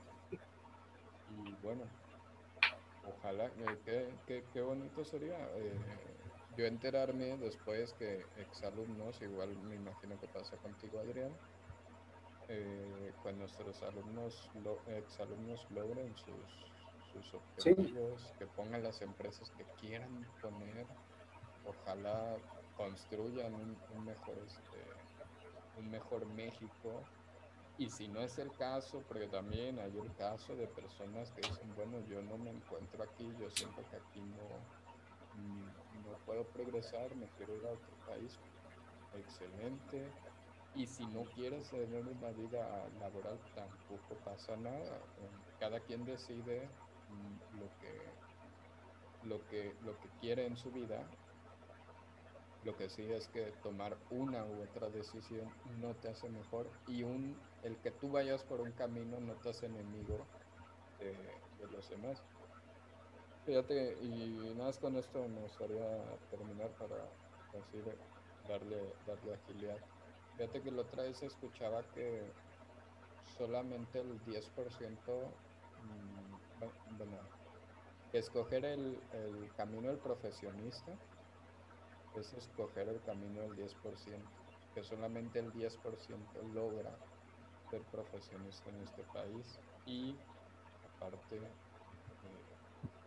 eh, trabajar en lo suyo y estar, en, un, trabajo pues, con, buenas prestaciones, todo ese tipo de, de temas. Lo cual lo hace muchísimo más difícil estar en la escuela es muchísimo más difícil, es hacer lo que los otros no, no, pudieron hacer. Y esto sin ninguna mm, soberbia ni, nada, o sea, una vez más, cada quien escoge su camino, cada quien sabe para lo que es bueno, para lo que vale, y ojalá eh, vayas encaminado hacia eso. Si tú dijiste, bueno, mi objetivo es emprender, pues dale, eh, a tope de que nadie te detenga. Solamente recuerda que el éxito no llega de la noche a la mañana. Hay que ser constante, disciplinado, responsable, respetuoso. Un, un, día vamos a hablar sobre todo, porque también es, es un tema que me gustaría tocar este tema de del dinero como una nueva religión y, tener el dinero como si fuera tu Dios y, hacer todos los días cosas por dinero está, está bastante interesante. Uno, ¿cómo vamos de, tener dioses, ¿no? Eh, desmontarlos a creer en, los hombres, creer en la política y ya luego ver que eso no funciona porque como, como personas somos imperfectas y ya luego ir y creer en el dinero creer que el, dinero es una de las de las fuerzas más eh, y esto no, no dicho por mí lo los paso más autores el, dinero como una fuerza eh, sobrenatural nada más para que se, porque lo voy a aplicar en mí para que nadie se sienta ofendido yo empecé a dar cuenta que cuando dejé de ir a la iglesia todos los fines de semana iba a a, los centros comerciales. O sea, había prácticamente desmontado un dios para, para comenzar a creer en... Y si tú, te, si tú ves estas figuras como Mark Zuckerberg, Elon Musk, mm, Bill Gates, como si fueran los nuevos, eh, como los nuevos santos, ¿sabes? Como, no, es que eso lo dijo Elon Musk y allá vamos ciegamente con él y no vamos a procesar lo que dijo. Como, como, como él tiene mucho dinero, hay que creerle. Me parece que, para allá vamos. Pero bueno, no sé si te gustaría dar alguna conclusión sobre, sobre la constitución o te que, que, hay este, muchos temas de que hablar, solamente. Sí, oye, son, son 136 artículos este, que se pueden hablar. 136 artículos y 19 artículos transitorios.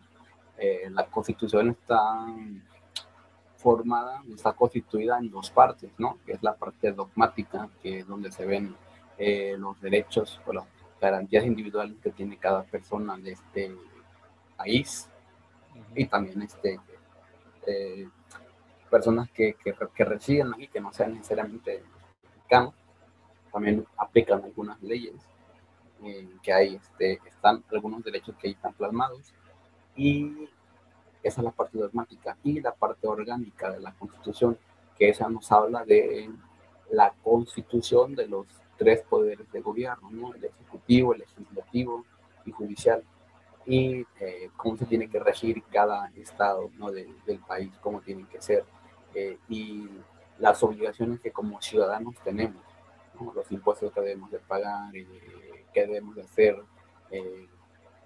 para hacer valer nuestros derechos, cumplir nuestras obligaciones. Eso es lo que te da la Constitución, se ha reformado muchas veces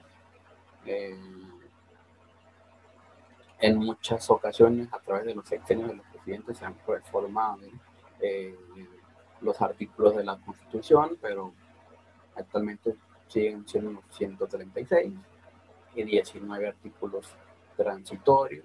Está dividida en capítulos de la Constitución. Eh, y bueno, tiene muchas cosas interesantes de las cuales se puede hablar eh, educación, este, una nación pluricultural, el libre tránsito, la libertad de expresión, el derecho a tener un trabajo el derecho a tener una, una vivienda, el derecho a la alimentación, el derecho a la salud. Eh, también hay un artículo que te dice que tienes derecho a portar armas de fuego.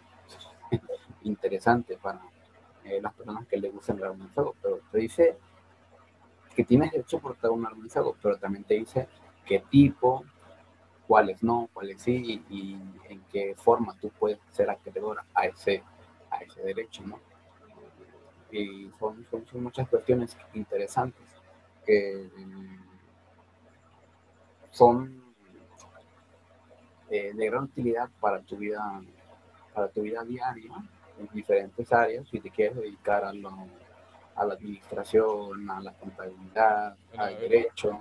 Eh, es un error no conocer tus derechos, para empezar. Y después, es un error no conocer tus obligaciones.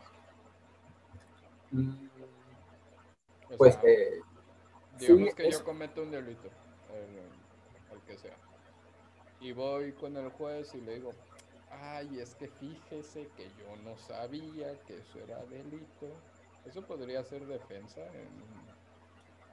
Es que por sentido común eh, si tú realizas un, un acto eh, agresivo o eh, delictivo, por sentido común, tú vas a saber que, eso está mal, al menos que sea algo, este, no sé, que, no tenga un antecedente penal por así decirlo. Que tú no hayas escuchado que, que eso esté mal, que, que, que, tú lo veas normal, ¿sí? Pero que al final de cuentas en el código penal sea un delito. Por ejemplo, no, no sé si quepa dentro del tema que estemos pero supongamos que va de impuestos.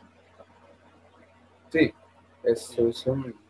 Y, y supongamos que sabía a qué lugar tenía que ir para, para pagar impuestos. Yo pensaba que cuando cobraban, digamos que tuviera otro yo pensaba que cuando cobraba ahí venían los impuestos. Y bien Hacienda me cae y, ahora le debes tanto, ¿no? Yo podría defender como, oye, es que yo no sabía, yo nada más estaba ganando dinero, yo no sabía que te tenía que pagar impuestos. ¿Es defensa eso?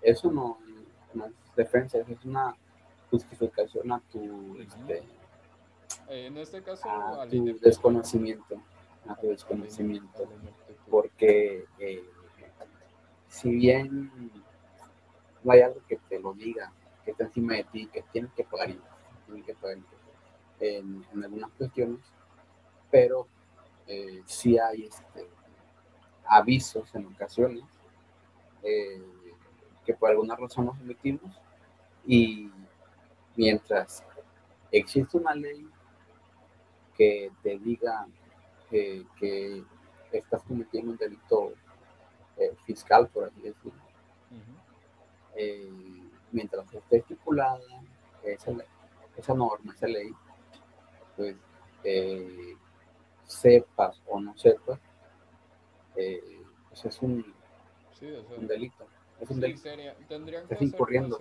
No te van a perdonar porque no, no lo sepas. Porque está escrito, tiene su condena, tiene su, su, este, su descripción, eh, tiene su formalidad en cuanto a la escritura, su redacción. está claro. Yo creo que la defensa de no sabía tendría que ser en casos de plano muy inocentes o en eh. casos en los que, por ejemplo, eh, como lo que recién pasó, si quieres un día hablamos más a fondo de ese tema, en el cobro de impuestos a, mm, a las plataformas de streaming.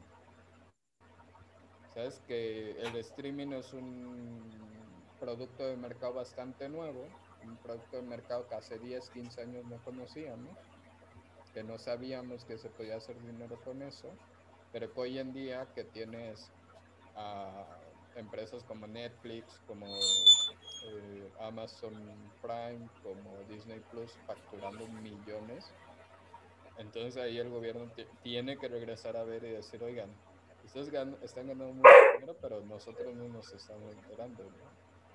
Ahí yo creo que sí puede defenderse eh, este tipo de empresas, porque la ley todavía no es clara con ese tipo de temas.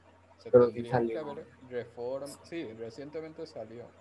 Pero ¿cuántos años llevan estas empresas ganando un montón de dinero sin, eh, sin pagar este, los... Eh, obviamente, tengo entendido que, en el momento en que se ponga en marcha eh, la ley que se apruebe, desde ese momento se va a comenzar a, a pagar este impuestos, ¿no? Es que quiere decir que ya tienes 10 años haciendo ese trabajo y entonces tienes que irte a estos 10 años y sacar tu contabilidad y, y, sacar el monto total de, de, de, cuánto tienes que pagar ahora porque en 10 años no pagaste impuestos, pero no había una ley que, que te lo eh, que te lo que te lo prohibiera. En eso eso no pues se puede. Sería, porque creo que incluso se prestaría, se prestaría más delitos, ¿no? sí. no, no puedes hacer eso. Pues no, no gané tanto, la verdad, no me fue tan bien. Creo que eso podría pasar. sí, porque obviamente año con año van este, aumentando, ah, aumentando disminuyendo las sumas este, de ganancias. Así que no tienes un, eh, a menos que haya una contabilidad este, bien clara y específica. Pero, creo que eso no pasa, creo. Pero, pero en el momento de que se aprueba una ley, ya a partir de ese momento, ya recién el siguiente día, eh, o a los siguientes tres días, creo que, que, es, ya empiezas a, a tener que respetar esa, esa ley que, que, existe. Ahora, si, no, si, no, si no sabía por una razón, pues existen acuerdos a los que se pueden llegar eh, legalmente, obviamente, todo por la vía legal, eh, para, no para que te condonen la deuda, sino para que, no sé, te hagan un tipo de, de reversa, un tipo de, descuento. Ese es lo que hace, por ejemplo, el gobierno municipal, ¿no? Cuando vas a pagar el agua, el predial, y que hay temporadas en las que hay este, descuentos, entra dentro de... ¿sí? Por si se te olvidó, si te pasa. Y bueno, pues con eso eh, concluiría lo, de la constitución política. Ya está poco viejita, pero del uso, del uso que le doy, que así la leo.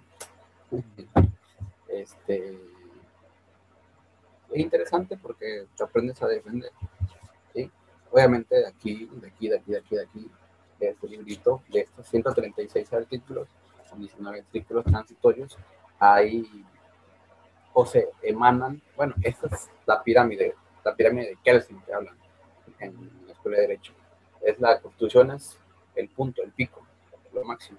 Y de ahí se desprenden otras leyes, como la ley este, federal del trabajo, eh, la agenda mercantil, el código penal, el código civil, eh, la ley agraria, de aquí se depende, eh, la ley de educación, de dónde viene, del artículo tercero, y, ahí se, desglosan este, esos, mm, esos esas leyes de esta. Esta es la, la está por encima de la constitución. Sí, pero si tú vas con te encuentras a los policías estatales o los federales y ellos dicen, no, que el artículo tal me tiene tantos derechos, ¿no? y te dice, no, quiere que lo golpeemos. Está diciendo que lo golpeemos. pero bueno, es México.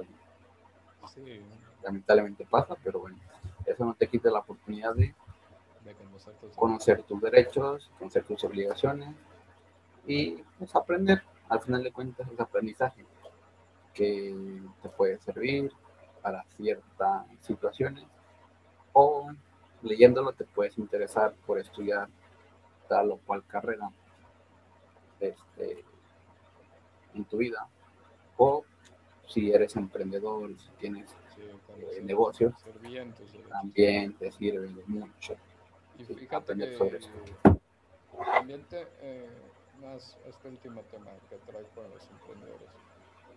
Em, cuando imaginamos empresario, nos imaginamos como e, estos que he mencionado, Bill Gates, Carlos Slim. Carlos Pero hay muchísimos empresarios en México que no ganan lo que ellos ganan, obviamente.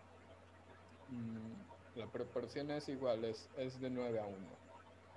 Mm, y que la tienen muy difícil en cuestiones de, hacienda, de pago de impuestos y todo este tipo de temas, porque a ellos sí se los persigue. Porque si tú tienes un negocio en una parte céntrica y debes algo por alguna razón, a ti sí te, a ti sí te van a ir a buscar. Y si tus casas las tienes a tu nombre, a ti sí te van a ir a buscar. ¿no? Hablo de que de vez en cuando escuchamos estas deudas millonarias como de no, el, señor fulano tiene una deuda como 300 millones de dólares y no sé qué. Así, este, y, y, nunca lo encontraron seguramente, ¿no? Este, está en Twitter todos los días, eh, va a eventos públicos y nunca fueron a, a, tocarle la puerta y a decirle, oiga, señor, usted debe esta cantidad de dinero. O sea, ¿por qué? Porque mmm, a mayor cantidad de dinero y a mayor, eh. Eh, poder mediático, pues tienes más posibilidades de batir cierto tipo de, de, de situaciones. Sin embargo, al empresario promedio sí necesita conocer muy bien sus derechos para que luego no le, no le, no le vengan a hacer jugarretas porque a ti, te a ti sí te van a ir a buscar. Sí, o contratar de un abogado este, Cierto, cierto. de planta, o sea, no que le estés pagando un sueldo este, quincenal, no, no que sea un abogado. Eh, Alguien que, que, puedas llamar cuando que te pueda asesorar, que, que te pueda eh, ayudar en tus problemas legales, siempre. Sí, que seas parte de su cartera de clientes, por así decirlo, o que sea este, tu asesor eh, pues personal, por, por, así decirlo, en cuestiones legales, para evitar todo eso que, que, que, que ya hablaste, ¿no? Y bueno, muy interesante tu tema y esperemos que en el futuro, cuando vayan saliendo nuevas leyes, nuevas derogaciones, podamos por lo menos mm, tocar por encima, porque es, probable que no, no nos dé el tiempo para hacer un análisis completo. Por la misma velocidad que hoy en día la información viaja, pues es difícil hacerte, si por ejemplo, pongamos que mañana sale una nueva ley. Es, eso quisiera decir que tendríamos que estar toda la semana leyendo la nueva ley para que el día que grabamos podamos dar una opinión acertada, correcta de lo que, de lo que está pasando, pero aún así podríamos caer en, en ciertos errores. Entonces, pues comentar, ¿no? Un poquito por encima, por lo menos para que nuestro público vaya sabiendo qué hacer y, eh, en este mundo de, de las leyes. Sí, igual podemos hacer una, una dinámica, ¿no? Que dejen en los comentarios algún problema que hayan tenido, ¿no? O que tengan. Ajá. Y Sí, pues lo comentamos, sí, un, y un- un consultorio, ustedes deciden. lo comentamos, o sea, contestamos ahí en los comentarios algunas posibles soluciones, alternativo. soluciones a las problemáticas, ¿sí? alternativas, soluciones. Eso puede ser interesante también. Y bueno, mm, yo por mi lado lo que me gustaría invitarles a ver es un documental que justamente hablábamos eh, al principio sobre cómo estábamos sobrellevando la pandemia, sobre hemos, bueno, ya ha sido un tema recurrente a lo largo de, de- de en Praga, cómo estamos eh, lidiando ¿no? con, con esta pandemia. Y lo que se me hizo interesante, a ver, el documental se llama Life in a Day 2020, La vida en un día, y está hecho por Kevin McDonald y Ridley Scott. Ridley Scott que lo conocerán por algunas películas. Bueno, prácticamente lo que uh, tratan de hacer con este documental es invitar a varios youtubers a que cuenten cada uno cómo fue su día y hacer una especie de collage con todos sus videos de lo que cada uno vivió en su día hacer una especie de documental y, una gama amplia, más de cuenta como si fuera un catálogo de todas las vías que, que pudieron recabar. Yo voy a compartir pantalla para las personas que están están escuchando esto en formato podcast, no pasa nada, se los vamos a, a ir explicando. Lo primero es comentarles cómo fue que conocí este documental. Y este documental lo conocí por este chico que tiene un canal en YouTube llamado Café Kyoto. El canal es buenísimo, habla sobre principalmente sobre historia, sobre política, sobre mercado. Tiene un video de rock progresión muy bueno. Um, a ver, voy a. Está pasando la moto justo por detrás de mí, ustedes disculparán. Bueno, él eh, prácticamente habla sobre este par de personajes que lo contactaron para hacer eh, este documental que se grabara durante cuál fuera su rutina del, del día a día específicamente del día 25 de junio del 2020. Y es lo que dice, bueno, no estoy seguro de que mi material lo vayan a utilizar para el mismo documental, pero se me hizo una cuestión muy interesante, ¿no? Eh, Así que me gustaría compartirlo con ustedes en, en, su canal. Y este es el video que él les mandó prácticamente.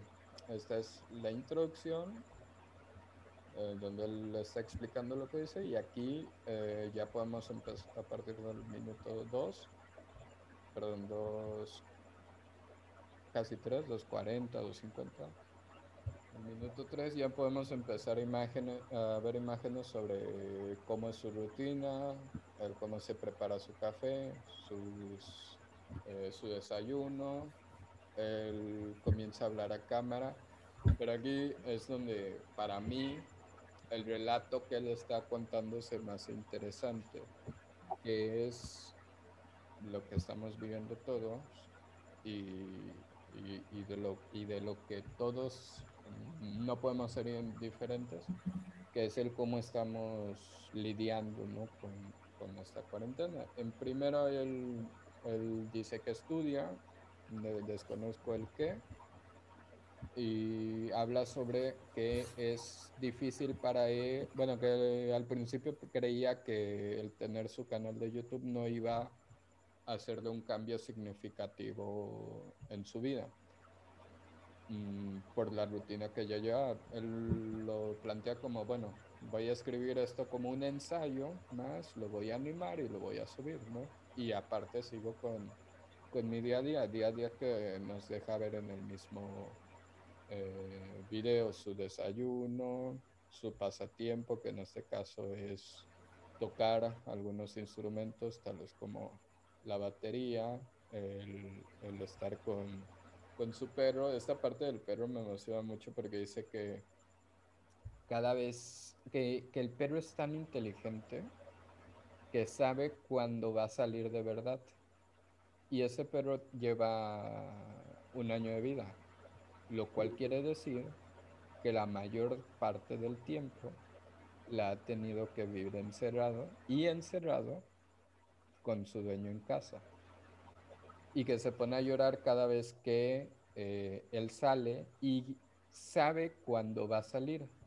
Porque, por ejemplo, no es lo mismo ponerte el cubrebocas para salir por el mandado que salir a tirar la basura. ¿Sabes?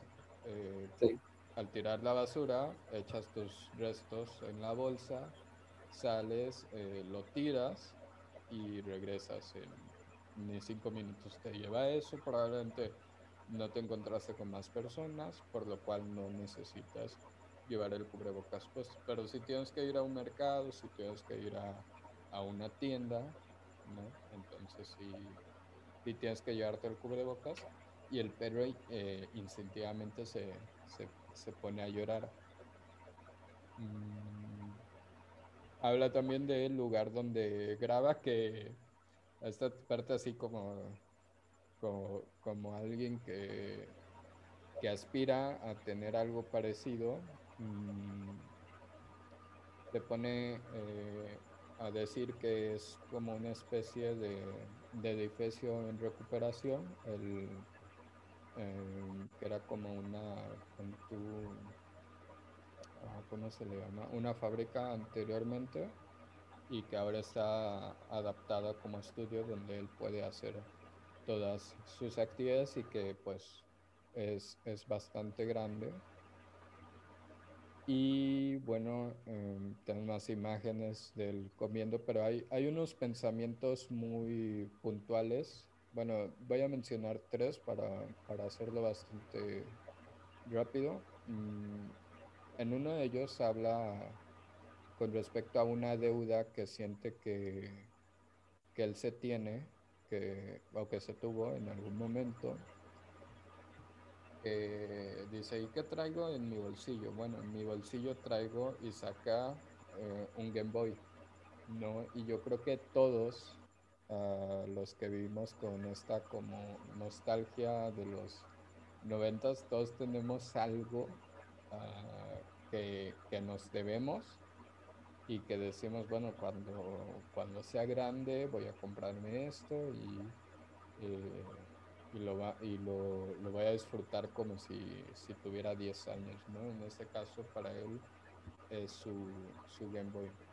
También hablas con respecto a que para él es terapéutica hacer ese tipo de, de situaciones, de, de hablar consigo mismo y creo que es un, una especie de, de idea que todos nos hemos planeado. En este momento mm, tenemos muchísimo tiempo para hacer una mirada hacia adentro y aquí un poco más como, tómenlo como consejo, aunque yo siempre digo que no hay consejos, pero tenemos que también cuidar con qué cosas dejamos entrar a nuestra mente. Si dejamos entrar a nuestra mente sentimientos como rencor, como odio, pues vamos a, explotar en algún momento.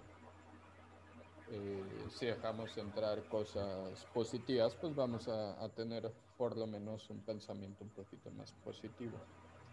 Y una de las...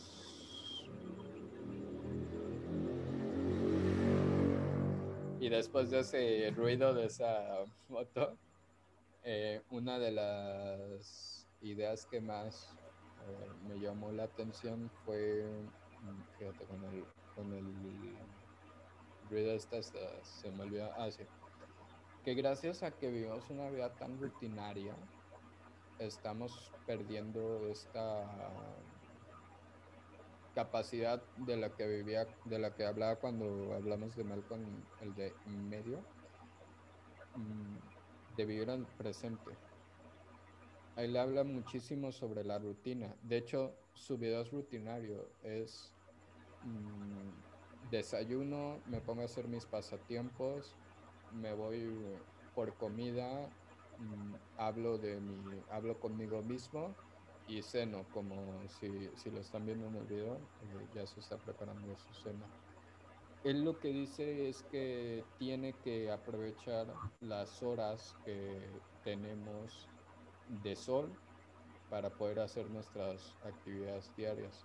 De lo contrario, perdemos el sentido del tiempo y hacemos que todo nos, nos atormente. Perdemos esa disciplina de la, de la que hace rato estábamos hablando con Adrián. Eh, en general, su pieza es, es genial. Eh, por aquí dejo un comentario y fíjate, no, no actualizó la página porque ya me lo, me lo, me lo había contestado. A ver si se carga. Le dije, le dije es una obra de arte y él me contestó gracias señor y me envió un corazón. Un corazón. Así es, y bueno, eh, este tipo, sí, este tipo hace unos videos geniales y qué bueno que lo hayan invitado, aunque vi el documental, lo pueden checar aquí, se llama La vida en un día, también hace un juego de palabras sobre esas palabras, pero bueno, mm, prácticamente... Una hora ¿Mande? Más de una hora Sí, una hora veinticinco y es fenomenal la forma en la que este documental te trae desde un momento de entusiasmo, de éxtasis total, hasta momentos de tristeza, de la tristeza más fea que, que se pueden vivir en estos momentos. Te muestra también las diferentes formas de vida, a ver, aquí todos los que aparecen son youtubers. Mm, te muestra cómo, cómo, cómo están viviendo todos los youtubers y que no hay como una clase de youtuber, ¿no? Te muestra que hay, hay los que se dedican al campo, hay los que se dedican a la tecnología, hay los que se dedican a, a vidas un poquito más de, de estética, hay los que no. Incluso uno de los, y aparece en todo el video, a ver, me parece que aquí hay una imagen. Hay, hay unas imágenes muy fuertes que no se las voy a poder poner. Me imagino que el video está para... Pero bueno, este chico prácticamente su día lo dedicó, su 25 de junio, lo dedicó a ver pasar eh, los trenes y a contar los trenes. Y simplemente el hecho de pensar, mm, de pensar que hay otro lugar en el mundo en el que la gente cuenta su, su tiempo, basa su tiempo en el, en el cuántos mm, en el cuántos huevos servidos pasaron para que yo haga esta, esta actividad, en el cuántos trenes pasaron, en el cuántos carros pasaron, en el esta sombra cae sobre este lugar, en ese momento yo tengo que hacer. Simplemente es un, yo creo que es un buen ejercicio de, de, de reflexión para ir viendo cómo, cómo eh, como la vida es diferente en todos los lugares y que algo tan pequeño, algo tan microscópico nos está afectando a todos porque también es inevitable no, haber, no hablar de eso, lo, lo vimos con Café Kioto ya, pero es inevitable no hablar de, de, la realidad que vivimos y el cómo eh, afectó a tantas culturas y a tantas realidades que parecen diferentes. Hay, hay un chico que muestra cómo se graduó, cómo, cómo fue su graduación. Mm, ah, mira, esta, esta imagen es aterrador, la voy a poner ahí en chiquita. Pero bueno, es, es alguien que está pegado a, su, a un respirador pero él en esa parte está diciendo que él, él está feliz porque él tiene un, propósito. Desgraciadamente 25 de junio también fue una época en la que hubo conflictos, hablo a nivel político, hablo de manifestaciones. Eh, ajá, y bueno, la imagen del, del, chico que se graduó no la, no la encuentro, pero bueno, imágenes como esas, ¿no? Imágenes en las que te lleva a un, como decía hace rato, un éxtasis total. Y también el ver imágenes de personas que le están pasando mal, de verdad, que están en un pozo muy oscuro, pero que aún así tienen, YouTube es, es su ventanita al mundo, ¿no? Y es, y es el lugar a donde pueden ir a arrojar todas aquellas cosas que, que, les está haciendo mal. bueno, yo con esto, con esto los dejo, chequen de verdad tanto el, el canal de, de Café Kioto, que hace unos videos educativos muy buenos, y eh, este documental que se llama La vida en un día, eh, que igual recopila imágenes, tiene como contenido premium. me imagino que el contenido que hizo Café Kyoto está en el contenido premium. La verdad no, no, me, no me urge tanto este, eh, revisarlo. Yo me quedo nada más con esto que, ocurrió aquí. Y pues sí, tiene, tiene de todo. Ve, esta imagen, por ejemplo. Una, en esta parte aparecen varias bodas y te das cuenta cómo diferentes países eh, fueron mm, fueron fueron eh, festejando ¿no? algunas con cubrebocas y otras pues no sin él mm, algunas celebraciones muy pequeñas y otras con más más eh, personas. Algunos que fueron a, a, las montañas a ir a pedir matrimonio. Y pues bueno, ¿qué te, qué te parece esto? Ah, es muy interesante porque um, en este video de la vida en un día, me prácticamente pues es una como un, eh,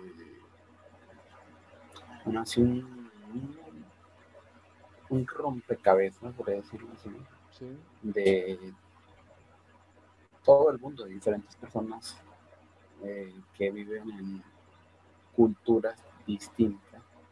Y por lo poco que pude ver ahí en el video, se observa cómo ellos se han adaptado a, a esta eh, realidad que estamos viviendo, cómo lo han tomado por este por el buen por el buen sentido, ¿no? Encontrarle algunos, ¿eh? encontrarle ahora sí que un sentido eh, positivo a lo que están haciendo, lo que hacen y lo que y lo que tienen planeado, lo que se fijaron como una, una, una meta, por ejemplo, el graduarse, pero hacerlo ahora sí que bajo esta realidad y adaptarse a ello. O si tú tenías pensado, no sé, hacer una fiesta en grande, eh, poder eh, eh, celebrar este, una boda, pero ahora con la realidad, pues, la nueva realidad, por el virus, eh, tuviese que adaptarte a, ciertas reglas y normas de medidas de salud para, para, para protegerte. Y, viene a demostrar cómo, cómo cambió radicalmente la vida de un, de un año para otro prácticamente. Del 2020 al 2021. Si te das cuenta, hace un año cómo estábamos. 2000, hace un año. ¿Cómo estábamos? Estábamos en la escuela. Ni, nos lo imaginábamos. Creo ni, que... ni, por aquí nos pasaba que fuera a suceder o que fuera para largo. Y creo que nos reíamos. Nos reíamos de que fuera a llegar, de que fuera a llegar, porque cuántas veces no surgió un virus nuevo en algún país, en algún país asiático o africano y que decían que se iba a expandir por el mundo y al final de cuentas solamente se, se quedó ahí. Pero esta vez sí, sí cumplió con, con lo que los pronósticos. y vaya que lo esperó totalmente. Eh, pero pues, cómo cambió el mundo, cómo cambiaron las personas, o sea, no, no su personalidad, cómo tuvieron que cambiar sus, sus vidas, sus rutinas, de hacer algo, no sé, donde tuvieras que salir, viajar, tener mucha movilidad, a estar en tu casa, a estar eh, aislado, estar eh, eh, en contacto con poca gente. fue un cambio drástico de en cuanto al video de, la vida en un día. Y, y, es que cada historia es similar. Es, similar, sí, pero cada uno tiene su, exacto. su, su, hobby, su hobby o su, eh, zona de, zona, zona de paz, zona de relajación, zona de, de caos, porque también lo hay. De caos o de... O sea, cuando les estoy diciendo que hay cosas bastante fuertes en el video, es que lo hay. Mm, también, nada más para mm, concluir, eh, también se da visión a personas que tienen alguna necesidad especial, mm, personas que están afiliadas a alguna postura ideológica política y personas que sufren alguna clase de discriminación, cómo viven mm, un día en su vida, ¿no? Ya no, ya no vemos la, vida entera. Entonces tiene bastantes, ya no es nada más esta cuestión de mm, si eres rico o pobre, si naciste en un país en vías de desarrollo o no, también las micro realidades que va reflejando este video y cómo va comparando cada uno con, otro, con otra imagen. Eh, les recomiendo mucho esa experiencia. No se dejan llevar tampoco porque el, está hablado en todos los idiomas. Tanto hay personas que hablan español, tanto hay personas que hablan inglés, tanto hay personas que hablan algún idioma oriental, incluso europeo. Eh, está, está hablado en todas las... Hay dioses de todo el mundo hay. Sí, cada cultura tiene su, su forma peculiar de, ver y vivir la vida. Así es, pues no sé si quieras decir algo más, sobre Pues que, pues, somos en Guerrero Costa Chica, Costa Grande. Eh, sí, que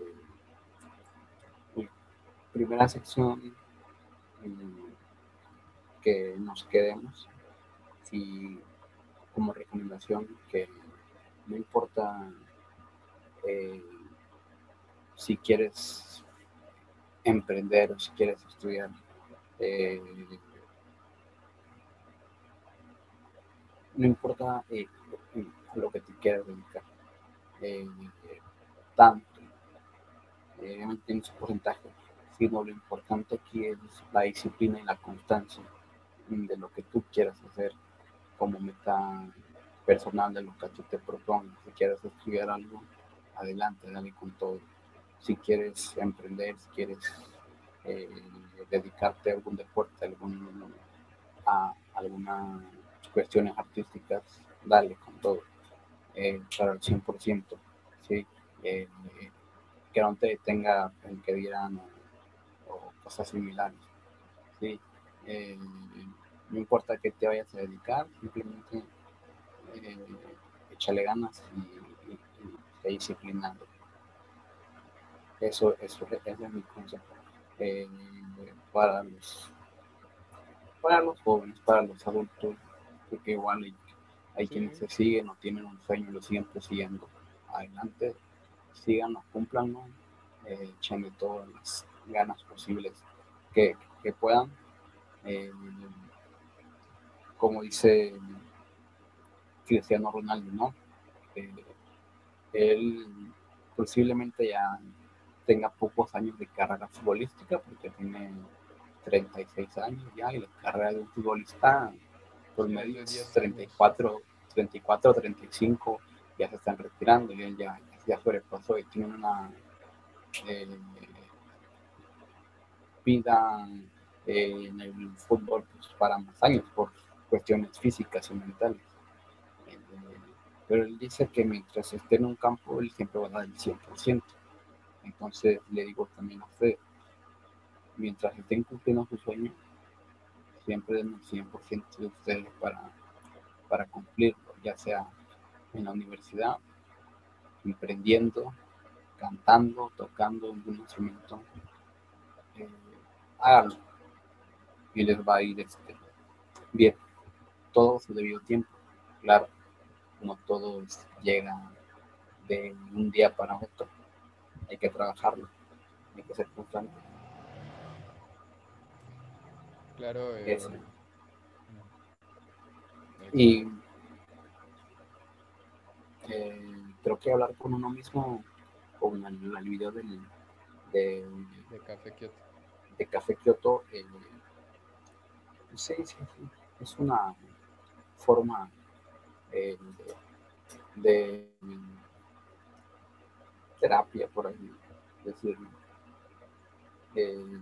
Que no te la va ninguna otra persona, sino solamente tú mismo. Y es este.